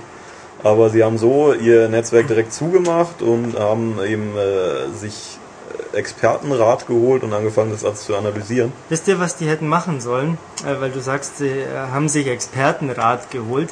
Ich erinnere mich, wie vor ungefähr ein, zwei Monaten dieser Hacker GeoHot Ja, ja, ja man angeboten hat, hey, äh, stellt mich ein. Ähm, ja. jetzt ist das Geschrei groß. Damals, oh, den verklagen wir, den sperren wir ein. Ja, damit sollte man also Erpressern Tür und Tor öffnen. Ja, Aber natürlich ist es, also es ist zwiespältig. es ist halt Ja, eine natürlich. lange Geschichte irgendwie. Ah. Zuerst hat Sony Linux rausgenommen, ähm, hat wahrscheinlich irgendwelche Hacker geba gebannt und ähm, dann wurden die sauer, haben sie gedacht, so jetzt probieren wir es extra und so Mhm. hat sich das jetzt wohl hochgestachelt und ähm, Ja, ich habe die Order von Ulrich, das hier möglichst kritisch zu formulieren. Kann ich leider nicht, weil ich sehe das halt ähm, doch eher objektiv. Du hast die Order von Ulrich. Ulrich ist präsent, obwohl er Urlaub hat. Ja, er hat mich ich extra ist immer präsent. Wo ist die Schere? Ich muss diese Fäden durchschneiden. Ähm, ja, äh, von Ulrich erwarte ich jetzt so in Gedanken die Häme, ich spreche es für ihn aus.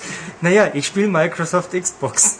Ja, das Lustige ist, er hat ja trotzdem, er hat ja trotzdem einen PlayStation-Account. Natürlich. Aber äh, die ganzen Leute, die jetzt daneben schreien, ja, Xbox ist ja so viel besser, denen hätte das gleiche passieren Ja. können. Also kein Netzwerk ist sicher. Es wird ja auch, es passiert auch bei den größten Banken. Oder bei Microsoft, wie viele Ja. Sicherheitslücken gibt es bei Ja, Outlook? wenn, oder wenn, bei, bei wenn sich so eine Gruppe mal das Ziel gesetzt hat, wir machen das ernsthaft, ich glaube, früher oder später passiert das dann. kann auf jeden Fall klappen. Darum beschäftigen ja ähm, Firmen auch Hacker oder ehemalige das Hacker, um zu schauen, Wettrüsten hey, einfach, ja. ähm, ihr schaut jetzt, wie, wie schwierig es wäre, in unser System Ja, reinzukommen. Ähm, Ja, wo das Ganze nicht passieren kann, ist, wenn ich natürlich mit meinem Geldschein in den äh, Kaufmannsladen gehe und da direkt meine Produkte erwerbe. ja, ich spreche mich jetzt gegen die Digitalisierung aus. Nee, dann kannst du immer noch Falschgeld im äh, Portemonnaie haben. Ja, du kannst ja auch einfach, also zum Beispiel mich jetzt trifft das nur zur Hälfte, weil ich halt keine Kreditkarte besitze, also ist mir das wurscht.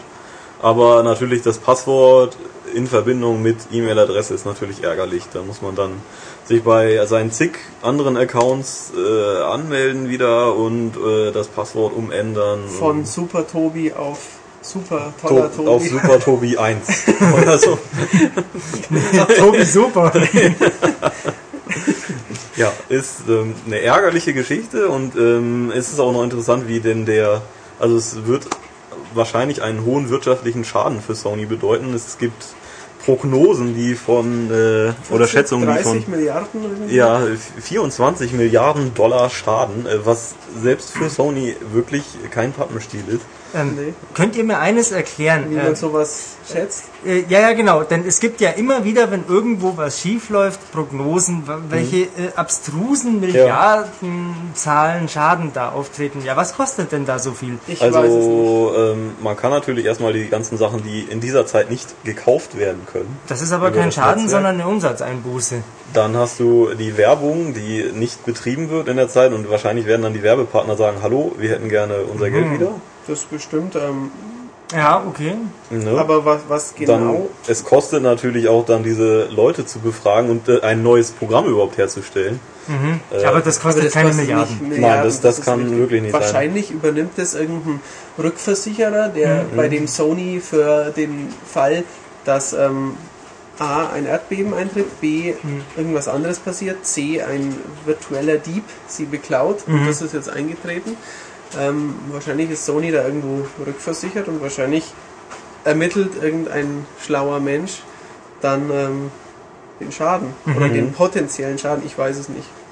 Ist, äh, also ich habe es nur einmal gelesen, dass äh, und der berühmte Michael Pachter Ach Gott. ähm, irgendwas hat verlauten lassen, dass pro Account das pro Tag Sony 350 Dollar oder sowas kostet.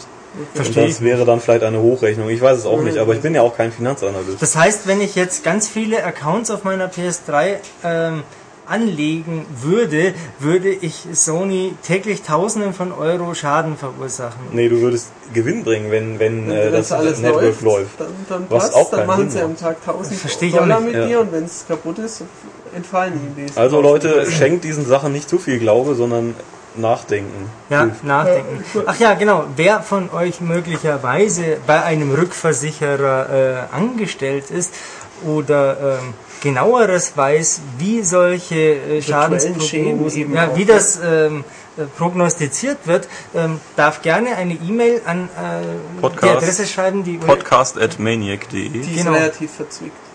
Podcast.maniac.de muss man erstmal drauf kommen.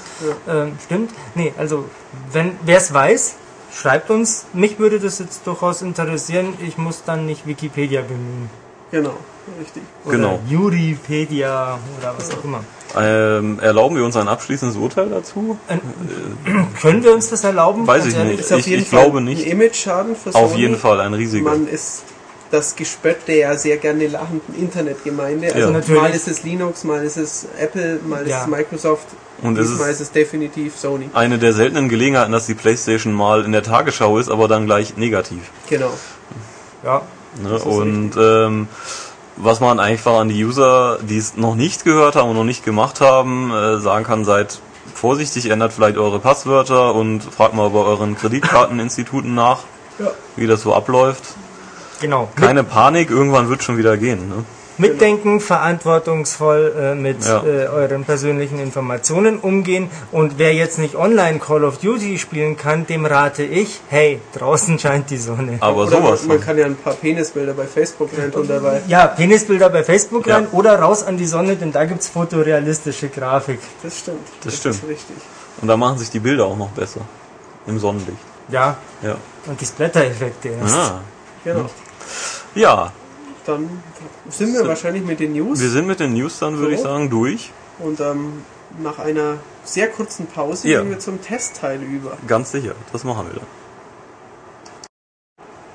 So, ohne Michael geht's jetzt weiter. Und ähm, Feedback leider gibt's leider auch nicht, weil auf der Website gab's nur ein paar Kommentare, äh, das meiste jetzt vom dem Herrn Bödefeld und dessen Mutmaßungen, was denn das Besondere an diesem Podcast ist, äh, dürfte sich mittlerweile aufgelöst haben. Also nicht Max, äh, keine nackte Moderation, äh, kein Videopodcast. Ähm, und irgendjemand hatte noch das Duo Schmied-Herde gefordert, das gab's ja jetzt auch schon. Wahnsinn. Richtig. Ähm, jetzt sprechen wir über ein, zwei äh, Xbox 360 exklusive Titel und zwar über zwei Shoot'em Ups. Ganz kurz möchte ich über Bullet Soul sprechen. Bullet Soul ist vor circa drei bis vier Wochen in Japan erschienen. Ist ein Vertikalshooter, ist ein äh, Typ Bullet Hell, Danmaku, wie auch immer man es nennt, jedenfalls mit ganz, ganz vielen Projektilen. Er ist vom Entwickler 5PB. 5PB kennen äh, Shoot'em-up-Experten wegen Ketsui. Da waren die zusammen mit Cave dran. Wenn ich mich recht entsinne, haben sie auch an, mal an einer Doronpachi-Sache mit rumgeschraubt. Ähm, sie sind jedenfalls keine Unbekannten im japanischen Shoot'em-up-Gewerbe. Bullet Soul ist ein Vollpreisspiel. Ähm, gibt's als äh, als Edition mit Soundtrack. Ich glaube, es ist keine Special Edition, sondern irgendwie die erste Auslieferung. Einfach ist der Soundtrack mit dabei, es sind zwei Discs in der Xbox 360 Hülle. Das Geile ist, ähm, es ist region free, sprich, ähm, ihr könnt es auf jeder Xbox spielen. Deswegen habe ich es auf meiner deutschen Xbox gespielt. Ähm, nach ungefähr 30 Minuten hat man 320 Gamerscore Punkte, Oh, das Was? ist ja für die Jäger. Ja. was echt ziemlich schnell ist. Ähm, entweder gibt es bei diesem Spiel keine Schwierigkeitsgrad-Einstellung oder ich habe ihn bislang noch nicht gefunden. Jedenfalls, ähm, es gibt auch nicht viele Modi. Es gibt eigentlich am Anfang einen Modus, der heißt, äh, spiele mal die Levels hintereinander und dann kann man natürlich, wenn man das einmal ganz gemacht hat, was 30 bis 40 Minuten dauert, ähm, dann kann man das auch, ich glaube, die einzelnen Levels oder die Bosse, muss ich noch gucken. Wie gesagt, die genauen Details gibt es im nächsten Heft. Ähm, es ist ein Bullet Hell Shooter, ein sehr neonfarbiger, wo sehr, sehr viele Kugeln gleichzeitig auf dem Schirm sind. Was das Besondere ist bei diesem Spiel, dass, ähm, also das Punktesystem ist relativ lahm. Es gibt links so eine kleine Leiste, die die Combo, der Combo-Zähler ist, wenn die hochgeht. Ähm, und wenn, der geht schneller hoch, wenn man äh, weit oben fliegt und die Feinde früh abschießt. Wenn man ein bisschen länger das braucht, geht er langsamer hoch. Und ähm, dann gibt's mehr Punkte. Vielleicht arbeite ich da aber auch noch Feinheiten daraus, die ich dann im Heft mitteilen werde. Ähm, der Clou ist, ähm, da kommen zeitweise dann halt 30, 100 Schüsse auf einen zu. Wenn man es aber schafft, den Absender der Schüsse, also das Raumschiff, vorher zu zerstören, bevor die Kugel, der Kugelschwarm einen erreicht, dann verpuffen sie in graue Wölkchen. Oh. Sprich, man ist immer darauf bedacht, die möglichst rasch abzuräumen. Man hat dazu einen starken Schuss, bei dem man sich langsamer bewegt und einen ja, schnelleren Schuss, ähm, also einen, bei dem man schneller ist, aber der nicht so stark ist. Und ähm, das ist schon so ziemlich das Geheimnis des Spiels. Ähm, es macht Spaß, aber es ist wohl kein Überflieger. Ähm, es ist einmal natürlich rasch durchgespielt. Man kann sich Replays äh, der Besten runterladen und dann schauen, wie man es denn eigentlich spielen sollte. Dann sieht man, dass vor allem in den ersten ein, zwei Levels, wenn es jemand kann, er nur am oberen Bildrand klebt und alles abräumt. Ich weiß nicht, wie er das macht. Wahrscheinlich weiß er, wo die Wo Gegner genau alles kommt, ja. richtig. Ähm, wo das Spiel richtig schwer wird, ist bei den Bossgegnern, vor allem in Level 3, 4, 5. Also bei dem Prinzip, Kugeln verschwinden, wenn Gegner beseitigt wurde, kann man sich natürlich denken, der Boss bleibt eine Weile da. Insofern fliegen natürlich mehr Kugeln auf einen zu. Ähm, wenn man dann zwar so ein Subwaffensystem von ihm kaputt gemacht hat, dann gehen auch die Kugeln kaputt, die das ausgespuckt hat.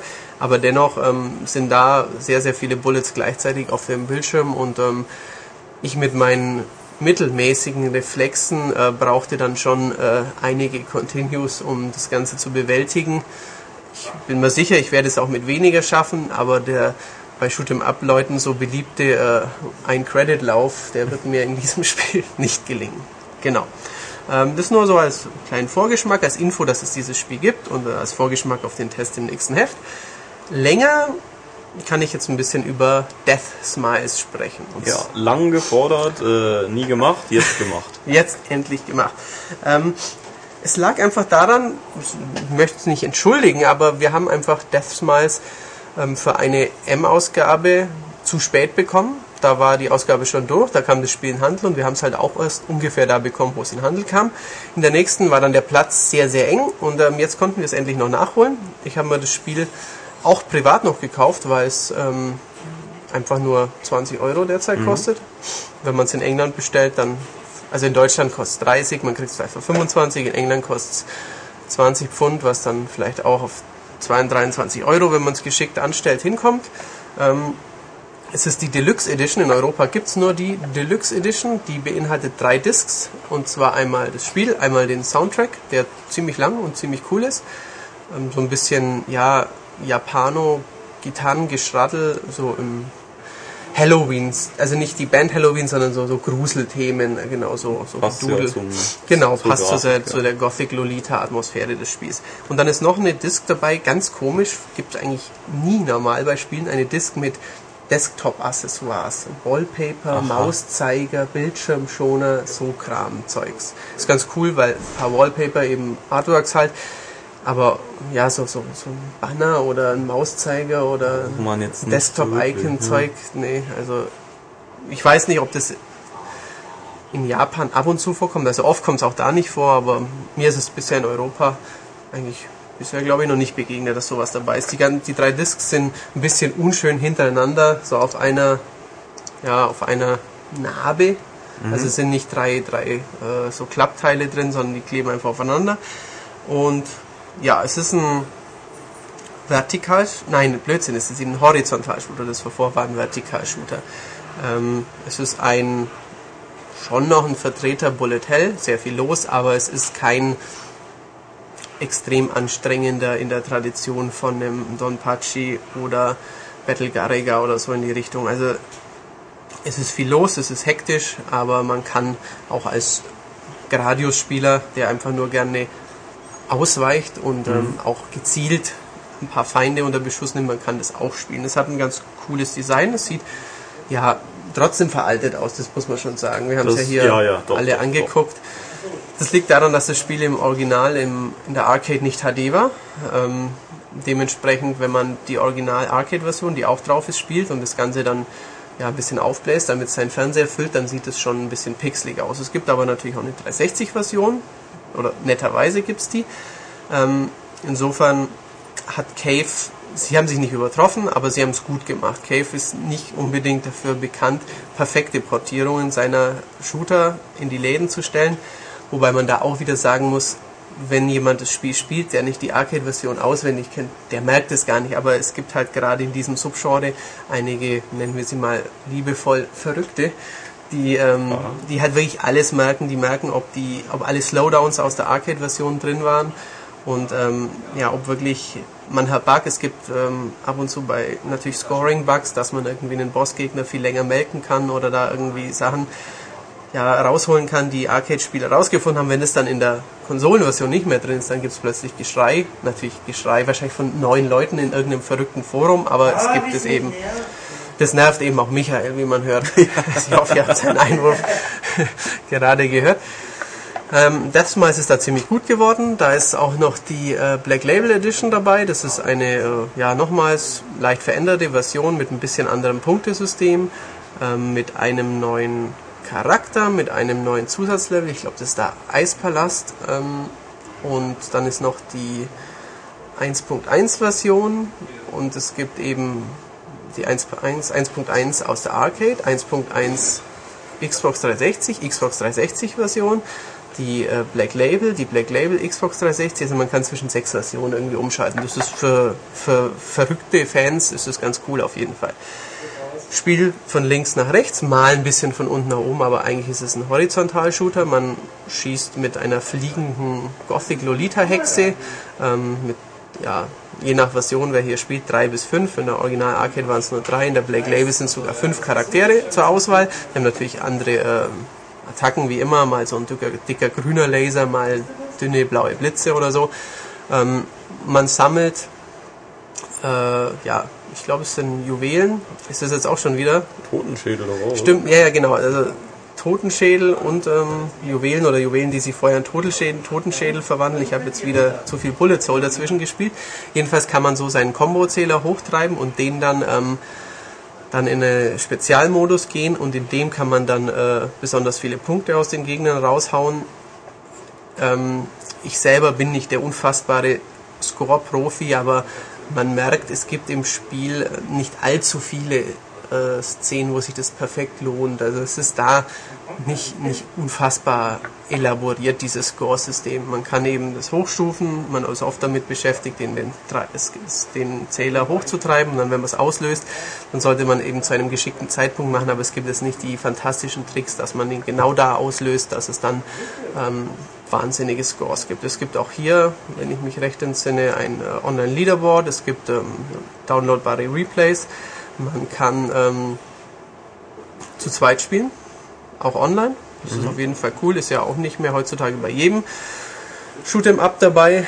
Es ist äh, in den schweren Levels schon fordernd, aber auch nicht unmöglich. Ähm, hat eine nicht besonders zeitgemäß, aber trotzdem liebevolle Gothic Lolita Horror-Atmosphäre mit Geisterbäumen, mit modrigen Sümpfen, mit ähm, einer Kuh, die einen durchs Level verfolgt, mal ähm, mit Frosch-ähnlichen, Leguan-ähnlichen Gegnern. Ähm, es hat so ein bisschen Retro-Design, auf jeden Fall so ein bisschen Ghosts and Goblins mäßig.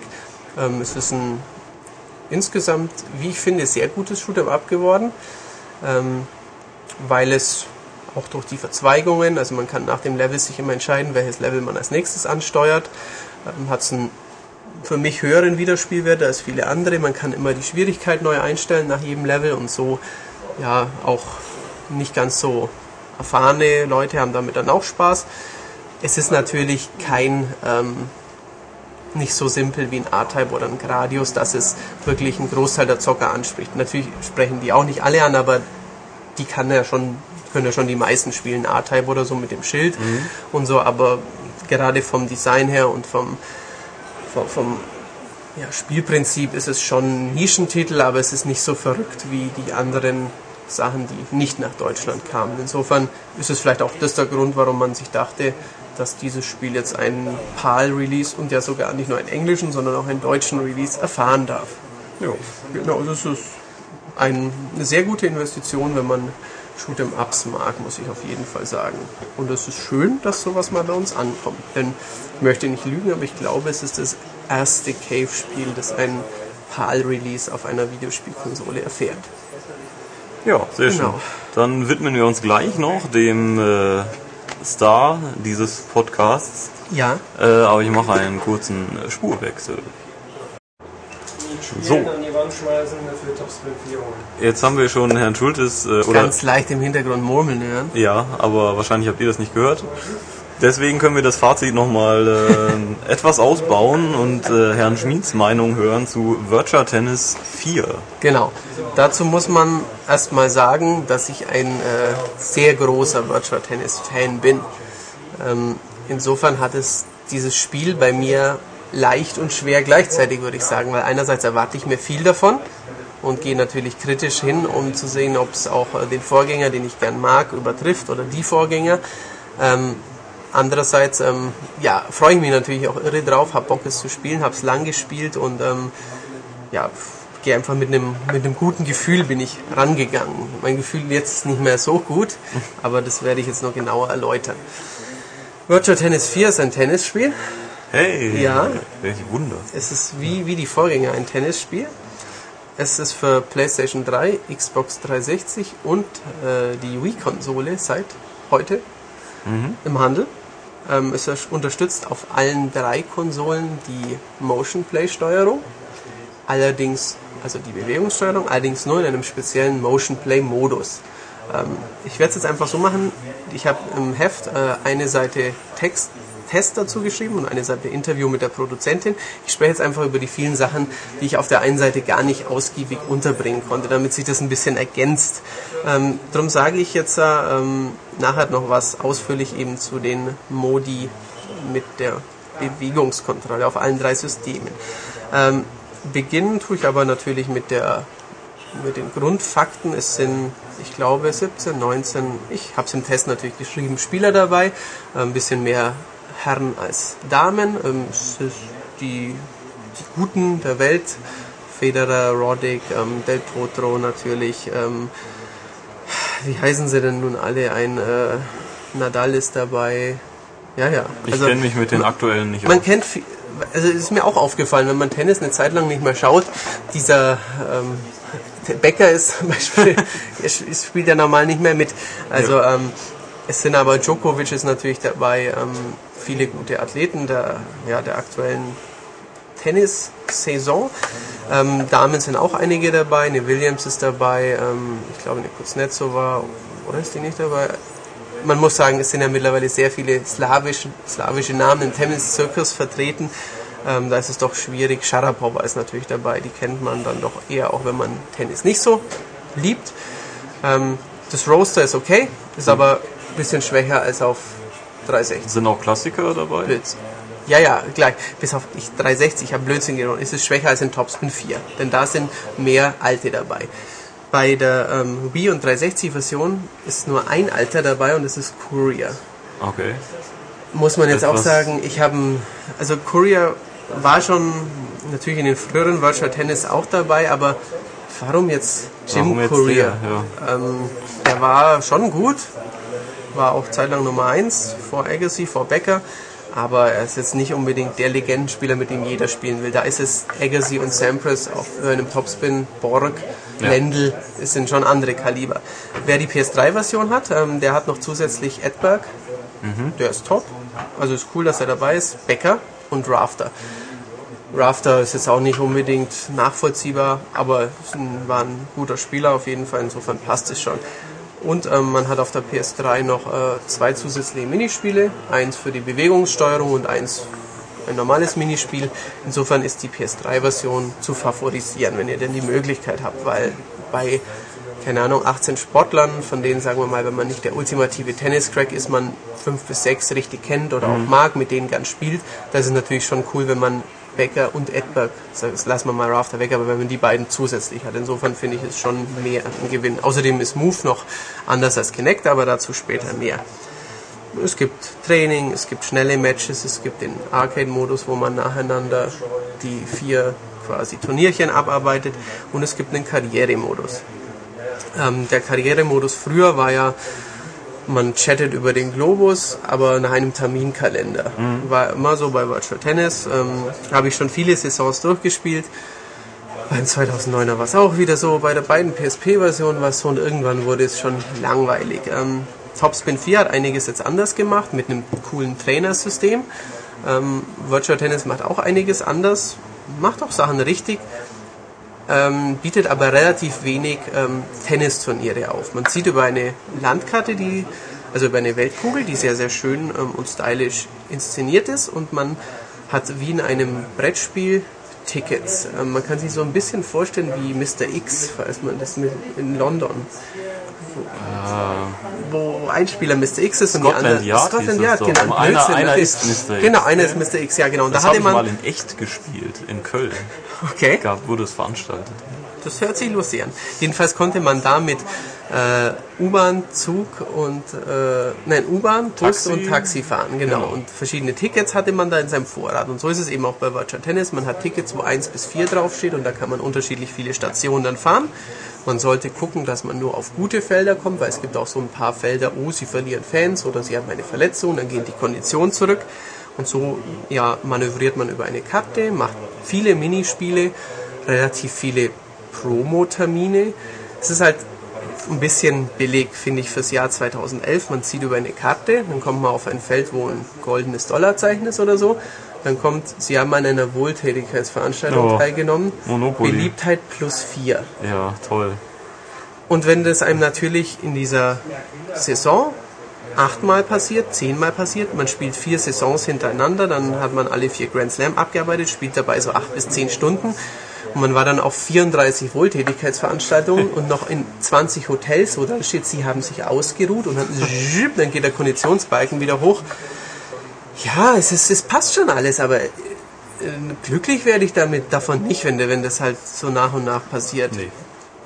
Ähm, man levelt sich auf in den Minispielen und auch in den Tennisturnieren. Ähm, also in den man, Aufleveln heißt man kriegt Sterne, die Sterne helfen einem in der virtuellen Weltrangliste aufzusteigen und bei den Minispielen kann man seine Fähigkeiten trainieren. Es ist aber meiner Meinung nach schwächer als in den früheren Teilen und auch schwächer als in Topspin integriert, weil egal welches Minispiel ich mache, ich bekomme immer einen ziemlichen Mix aus, aus Fertigkeiten. Sprich, ich mache das ähm, Küken aufsammeln Minispiel. Mhm bekomme. Danach gehen alle meine Balken hoch, ein bisschen bei Kondition, ein bisschen bei Schnelligkeit oder so. Und ich habe aber nicht so recht den Überblick, was ich jetzt gerade trainiert habe. Früher wäre das gewesen, das hier ist ein Lauftrainings-Minispiel und deine Lauffähigkeit geht hoch. Dann mache ich ein Spiel, wo ich äh, Zielscheiben abschieße mit der Vorhand, dann geht meine Vorhandpower hoch. Das ist diesmal so, nach einer Zeit habe ich halt bei allen Level 18, Level 16, Level 21, je nachdem welches Minispiel ich mhm. ein bisschen lieber mag und dementsprechend öfter bestritten habe.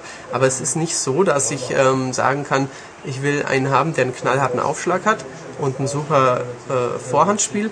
Deswegen verzichte ich darauf, dass der besonders wendig ist und gut ans Netz kann. Das kann ich bei Topspin auch durch die Training Trainergeschichte machen. Das kann ich bei Virtual Tennis nicht machen. Finde ich schade. Ähm, man, ja, ticket sich, ticketet sich dann so über diese Weltkarte mit 1, 2, 3, 4. Es gibt auch Sondertickets wie ruh dich aus oder mische deine Tickets neu, dass du dann, dass man eben, wenn man sonst zum Beispiel ein Turnier verpassen würde, wenn man jetzt irgendwo sitzt und auf dem nächsten Feld ist ein Turnier und man hat nur mhm. Zweierfelder in seinem Vorrat, Zweier-Tickets, dann yes. kann man nicht da drauf. Mhm. Es ist eine kleine taktische Komponente, aber wenn ich jetzt sage, ich glaube, ich habe die Karriere, ich sag mal, eben einmal durchgespielt, acht Stunden ungefähr habe ich dafür gebraucht. Ich tippe, dass ich bei Turnieren eineinhalb Stunden verbraucht habe. Auf der Karte mit Organisieren, mit Tickets ziehen, mit mich ausruhen, mit Geld spenden, mit Wohltätigkeitsorganisation drei Stunden oh und mit Minispielen zwei bis drei Stunden. Und da ist der Fokus meiner Meinung nach falsch. Das ja. finde ich suboptimal. Es macht trotzdem Spaß, es ist eine nette andere Sache, aber es ist keine Karriere, wo ich ähm, vor Begeisterung jubiliere und auch keine, die finde ich, in puncto Spannung in irgendeiner Art mit den aktuellen Karrieremodi bei, bei den Fußballspielen mithalten kann. Also was ich da in puncto Meisterliga oder bei, bei FIFA Online mit ja, den Karten, natürlich, natürlich. also das ist schon way beyond auf jeden Fall. Ähm, das jetzt mal zum Karrieremodus. Ähm, wie, am wichtigsten ist natürlich, wie sich das Tennisspiel spielt. Es spielt sich passend, es spielt sich gut, aber es spielt sich deutlich langsamer als der Vorgänger, was nicht immer schlecht sein muss. Die Leute hechten weniger, aber ich finde eben, sie sind auch deutlich träger. Sie ähm, können nicht, sie können zwar sehr schnell die Richtung wechseln, aber sie können nicht sehr schnell auf Schläge reagieren. Wenn ich jetzt am Netz bin, ähm, entweder saust der Ball an mir vorbei oder ich mache einen katastrophalen Volley, sodass ich total offen bin. Mir hat es zu wenig Dynamik und zu wenig Tempo.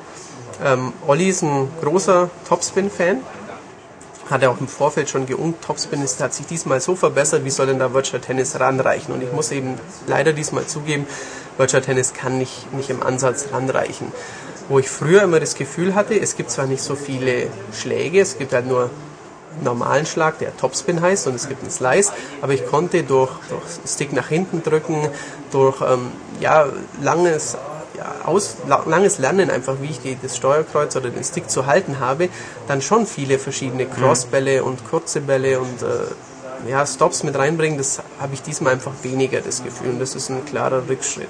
Sie haben auch diesmal, man, früher war immer der Stoppball eigentlich mit der Slice-Taste. wenn man dann quasi nach hinten drückt, konnte man Stoppball machen. Diesmal machen sie es mit der Lob-Taste, mit Y oder Dreieck, je nach Pad.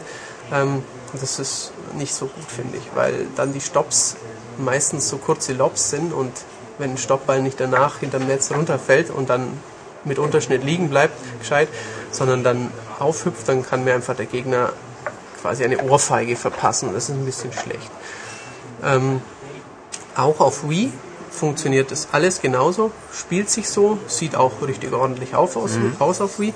Was merkwürdig ist, dass ich dieses Spiel mit Wii standardmäßig spiele, wie ich in Donkey Kong Country spiele. Ich halte die Fernbedienung so.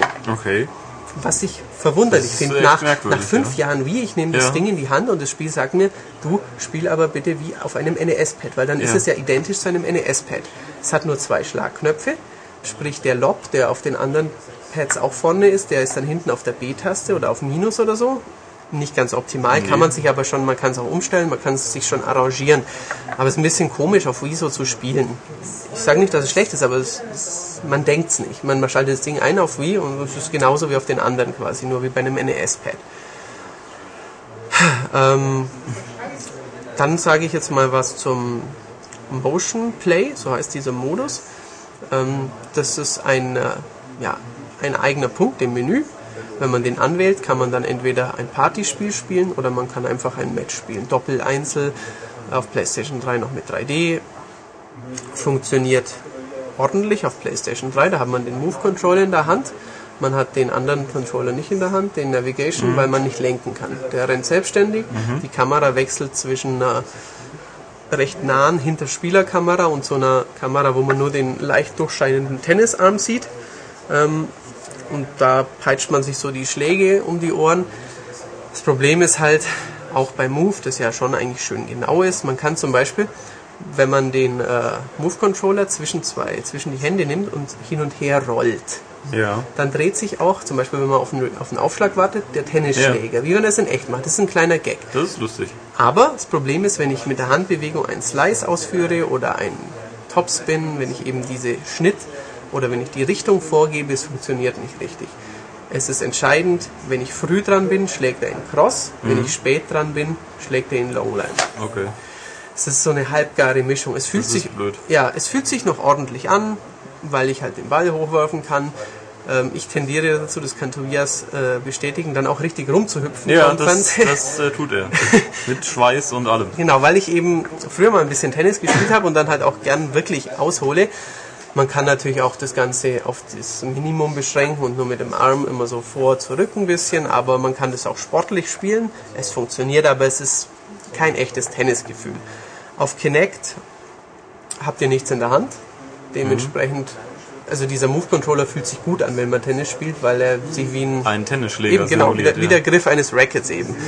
Ähm, bei Kinect fällt es weg, dafür kann man mit der linken Hand beim Aufschlag den Ball hochwerfen oder mit der rechten, je nachdem welcher Händer man ist. Es ist ein witziges Aufschlaggefühl, aber sonst ist Kinect einfach eine Spur ungenauer. Wie, wie muss ich mir das dann vorstellen? Wie schlägt man? Also mit der Indem man- flachen Hand oder? Ja, genau. Also wahrscheinlich geht auch, wenn man die Faust Ja. zur Faustball, aber man schlägt da einfach mit der Hand und auch hier funktioniert es eben nicht mit Unterschnitt oder indem man den Ball Spin mitgibt, sondern einfach früh, spät oder ja, man kann natürlich auch, auch hier nicht selbstständig laufen, sprich wenn der Gegner einen Superschlag macht, er läuft halt automatisch hin. Dieses beim Tennis, virtuellen Tennisspiel ja sehr wichtige, ich erahne die Ecke oder nicht, fällt in diesem Spielmodus flach, weil mein Spieler erahnt die Ecke automatisch. Es ist halt nur die Frage, ob der gegnerische Schlag gut genug war, dass ich nicht mehr hinkomme oder dass ich noch hinkomme. Bei Wii eben auch nur in diesem Modus gibt es diese Bewegungssteuerung. Die funktioniert dann identisch zur Move-Sache, aber auch mit Wii Motion Plus funktioniert sie weniger genau. Und ich hatte auf Wii von allen drei Varianten das sogar schlechteste Spielgefühl. Ich kann es jetzt nicht beschwören, dass jeder Spieler das genauso empfindet. Vielleicht gefällt ihm das besser als Kinect. Es ist definitiv schwächer als auf Move, als mit Move-Steuerung. Vielleicht mag jemand einer das ähm, Kinect ein bisschen lieber. Dies geben sich alle nicht so viel. Ähm, freiwillig allein länger als eine Stunde, halbe Stunde würde ich keine der Bewegungssteuerung spielen. Das muss ich auch sagen. Es ist schade, denn gerade bei einem Tennisspiel könnte eine Bewegungssteuerung eigentlich so cool sein. Aber Klar, natürlich. Was eignet sich mehr? Genau. Ähm, aber ähm, ich finde es zwar konsequent, dass es. Wahrscheinlich haben sie halt selbst wieder gemerkt, ja, das ist schon nett, das kann man da auch mal den Familien anbieten. Wenn einer Virtual Tennis hat, dann spielen die noch ein Doppel und auch wenn es nicht gescheit funktioniert, das lachen ja eh alle, es es macht ja auch Spaß, das bestreite ich auch nicht. Aber ja, die Karriere kann man so nicht spielen. Jetzt überleg mal warum. Weil es eben eine nette Zugabe ist, aber mehr auch nicht. Ähm, Auf PlayStation, ja? Ja, nee, ich wollte nur Ja. kurz auf 3D. Ja, genau. Zufällig ich auch. Ähm, der 3D-Modus ist sehr, sehr sauber auf PlayStation 3. Ähm, nicht zu dunkel, funktioniert gut. Wenn ich ähm, die normale Kameraperspektive habe, dann sieht das Feld ähm, ein bisschen langgezogen aus und der 3D-Effekt ist okay, aber nicht fantastisch. Ich kann allerdings auch ähm, in, also ich habe ja vorhin erklärt, dass in dem Motion Play Modus die Kamera dynamisch ist und immer nah am Spieler dran oder so durch den virtuellen Arm hindurch. Ähm, ich kann auch im normalen Spiel eine Kameraperspektive wählen, die eben knapp hinterm Spieler ist. Und da ist die 3D-Sache echt cool. Das sieht schön aus, ähm, kann man dann auch so eine Weile spielen, ähm, kann man auch unabhängig vom Move anwenden. Also Move und 3D ist echt mal, wenn jemand kein ja, nicht so ein Kenner der Vorgänger ist, dann wird er wahrscheinlich mit dem Ding auch ein bisschen anders Spaß haben wie ich. Aber ich habe das Ding halt auch 20 Stunden gespielt und er wird es wahrscheinlich bei einem Freund nur eineinhalb spielen und dann vergisst das oder sowas. Da, da muss man auch nicht groß drauftreten und sagen, oh, die haben das nicht so gut gemacht. Wenn jemand zuerst mal Move ausprobiert und noch 3D und da gerne ein Tennisspiel spielt und ach, da ist ja noch der Bäcker dabei, dann ist das schon eine nette Sache, aber es ist eben kein richtig tolles Tennisspiel. Ähm, ja, die Modi habe ich ja schon angesprochen. Die Grafik könnte ich noch sagen, da bin ich im Heft auch viel zu wenig dazu gekommen. Die Animationen sind schwächer als in Topspin, sie wirken oft ähm, abgehakt. Ähm, die hampeln, dadurch, dass sie sich schneller bewegen, hampeln sie ziemlich herum. Ähm, sie sind schon noch okay, aber sie wirken nicht up to date. Das Stadion hingegen schaut toll aus, sehr viele Details, schaut auch besser aus als in Topspin.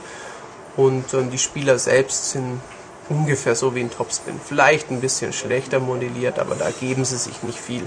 Für Wii-Verhältnisse schaut es auch richtig gut aus. Ähm, Im Karrieremodus gibt es natürlich ähm, einen selbst erstellten Spieler mit Editor. Ich habe vorhin in einem anderen Test gelesen, mit einem sehr umfangreichen Editor. Naja, ein Sportspiel-Editor von Wrestling von 2003 war genauso umfangreich. Die sind seit Jahren schon Das ganz ist gut. eigentlich immer das Gleiche. 30 Frisuren. Ja. Man kann die Gesichter, äh, man kann halt dann bei den Nasenlöchern noch was einstellen, man kann die Wangenknochen einstellen. Man ich habe kriegt sich versucht, selbst nie, nie, nein, nie hin. ich habe versucht, einen Andrew Agassi zu bauen, weil er ja hier nicht dabei ist. Am Schluss sah er aus wie ein Mann mit leuchtend blauen Augen und einer Glatze, aber nicht wie Andrew Agassi. Also richtig gut funktioniert es nicht. Wenn man dann halt einen nimmt, keine Ahnung, äh, ja, einen durchtrainierten, dunkelhäutigen Sportler mit Dreadlocks, der sieht dann schon ganz cool aus. Aber wenn ich versuche, einen Herrn Kuwata oder einen Herrn Schmid nachzubauen, dann sehen die Das eher... wäre mal eine interessante Frage jetzt für alle Leute für den Podcast. Nämlich Herr Schmid und ich hatten schon die Diskussion bei Ingame-Editoren. Äh, sei es also Sport, Wrestling, Fußball, was auch immer. Baut ihr euch da primär selber Stimmt, nach oder nicht? gesprochen. Ich sage, wenn ich ein Sportspiel spiele, dann baue ich zuerst mich selbst. Ja. Sieht nie so aus, wie es aussehen sollte, Aber, aber, du versuchst es. Ich versuche es. Ja. Ich hingegen mache das nie. Ich, ähm, bei, ich weiß auch noch, bei den, zum Beispiel beim Test von, ich glaube, Topspin 3, nee, Topspin 3 hat jemand anderes getestet, aber bei Topspin 2 damals habe ich, ähm, ja, ungefähr sah aus wie Dwayne The Rock Johnson mit, äh, mit Dreadlocks. Ähm, ich habe bei Topspin äh, damals eine blonde Dame, bei Virtual Tennis 2 eine blonde Dame gebaut. Ich habe bei Virtual Tennis 1, ich glaube, da, da hat man die Karriere mit einem normalen Spieler gespielt. Da habe ich keinen gebaut. Aber ähm, ja, kleine Anekdote noch. Ähm, King ist auch wieder im Spiel irgendwo versteckt. Sehr gut. Der war damals schon angenehm. Ähm, ja, es ist ein schon ein gutes Tennisspiel, aber es ist ein gerade wegen der mittelmäßigen Schlagvariabilität und wegen der Ballphysik, die nicht besonders ist. Olli und ich haben es beide mit so ein bisschen Softballspiel verglichen. Also nicht das Softball, das wie Baseball ist, sondern dieses Kindertennis, das Ja. man aus seiner Jugend oder Kindheit kennt. Ähm, unterm Strich bin ich äh, nicht erschüttert, aber ich bin enttäuscht von diesem Spiel, weil es meiner Meinung nach schlechter ist als Virtual Tennis 2009, Virtual Tennis PSP, World Tour hieß es, Virtual Tennis 3, Virtual Tennis 2 und Virtual Tennis 1. Das ist in der Tat dann ein Rückschritt. Ja, so könnte man es abschließend bezeichnen. Ähm, ich mag die Serie nach wie vor und ähm, ich habe mir auch heute, als wir die fertige Handelsversion, haben wir die Xbox geschnappt, weil ich es heute Abend mit einem Kumpel spielen möchte. Ich werde es schon noch spielen und ich werde der Serie auch ein bisschen die Treue halten, aber ähm, wenn ich ein ernsthaft supergeiles Tennis spielen will, dann spiele ich Topspin, weil es ist in jeder Beziehung bis auf Grafik und 3D und Motion-Steuerung besser. Ja. Ähm, ein schönes Schlusswort. Ja, es fällt mir nicht leicht, dies zu äußern. Ja, ja, ja. Man muss Aber- da manchmal drüber. Richtig. Ja, äh, genauso drüber müssen ähm, unsere Hörer jetzt, weil der Podcast ist vorbei. Nächste Woche geht's dann weiter, auch wieder mit Ulrich, also keine Bange an die Fans da draußen. Ähm, wenn ihr uns irgendwie was sagen wollt, Kritik, äh, Anregungen, Lob, was auch immer, schreibt doch einfach eine E-Mail an podcast.maniac.de und wie gesagt, ich würde mich auch sehr freuen, wenn ihr das dort schreibt oder vielleicht auch einfach auf maniac.de unter dem Podcast postet, ob ihr denn bei äh, Editoren Gerne, ähm, ja. Eher euch selber oder eher Fantasiefiguren Kann auch bei erstellt. Rollenspielen ja sein, bei einem Mass Ja, Effect oder sowas oder Dragon Age, genau. Ja, ansonsten äh, schön das neue Heft kaufen, die neue MGMs 6 2011 ab heute am Kiosk mit äh, Skyrim und einem äh, großen Rollenspiel-Special. Ja, und ähm, dann würde ich sagen, ein schönes Wochenende und bis nächste Woche. Das wünsche ich auch. Tschüss. Tschüss.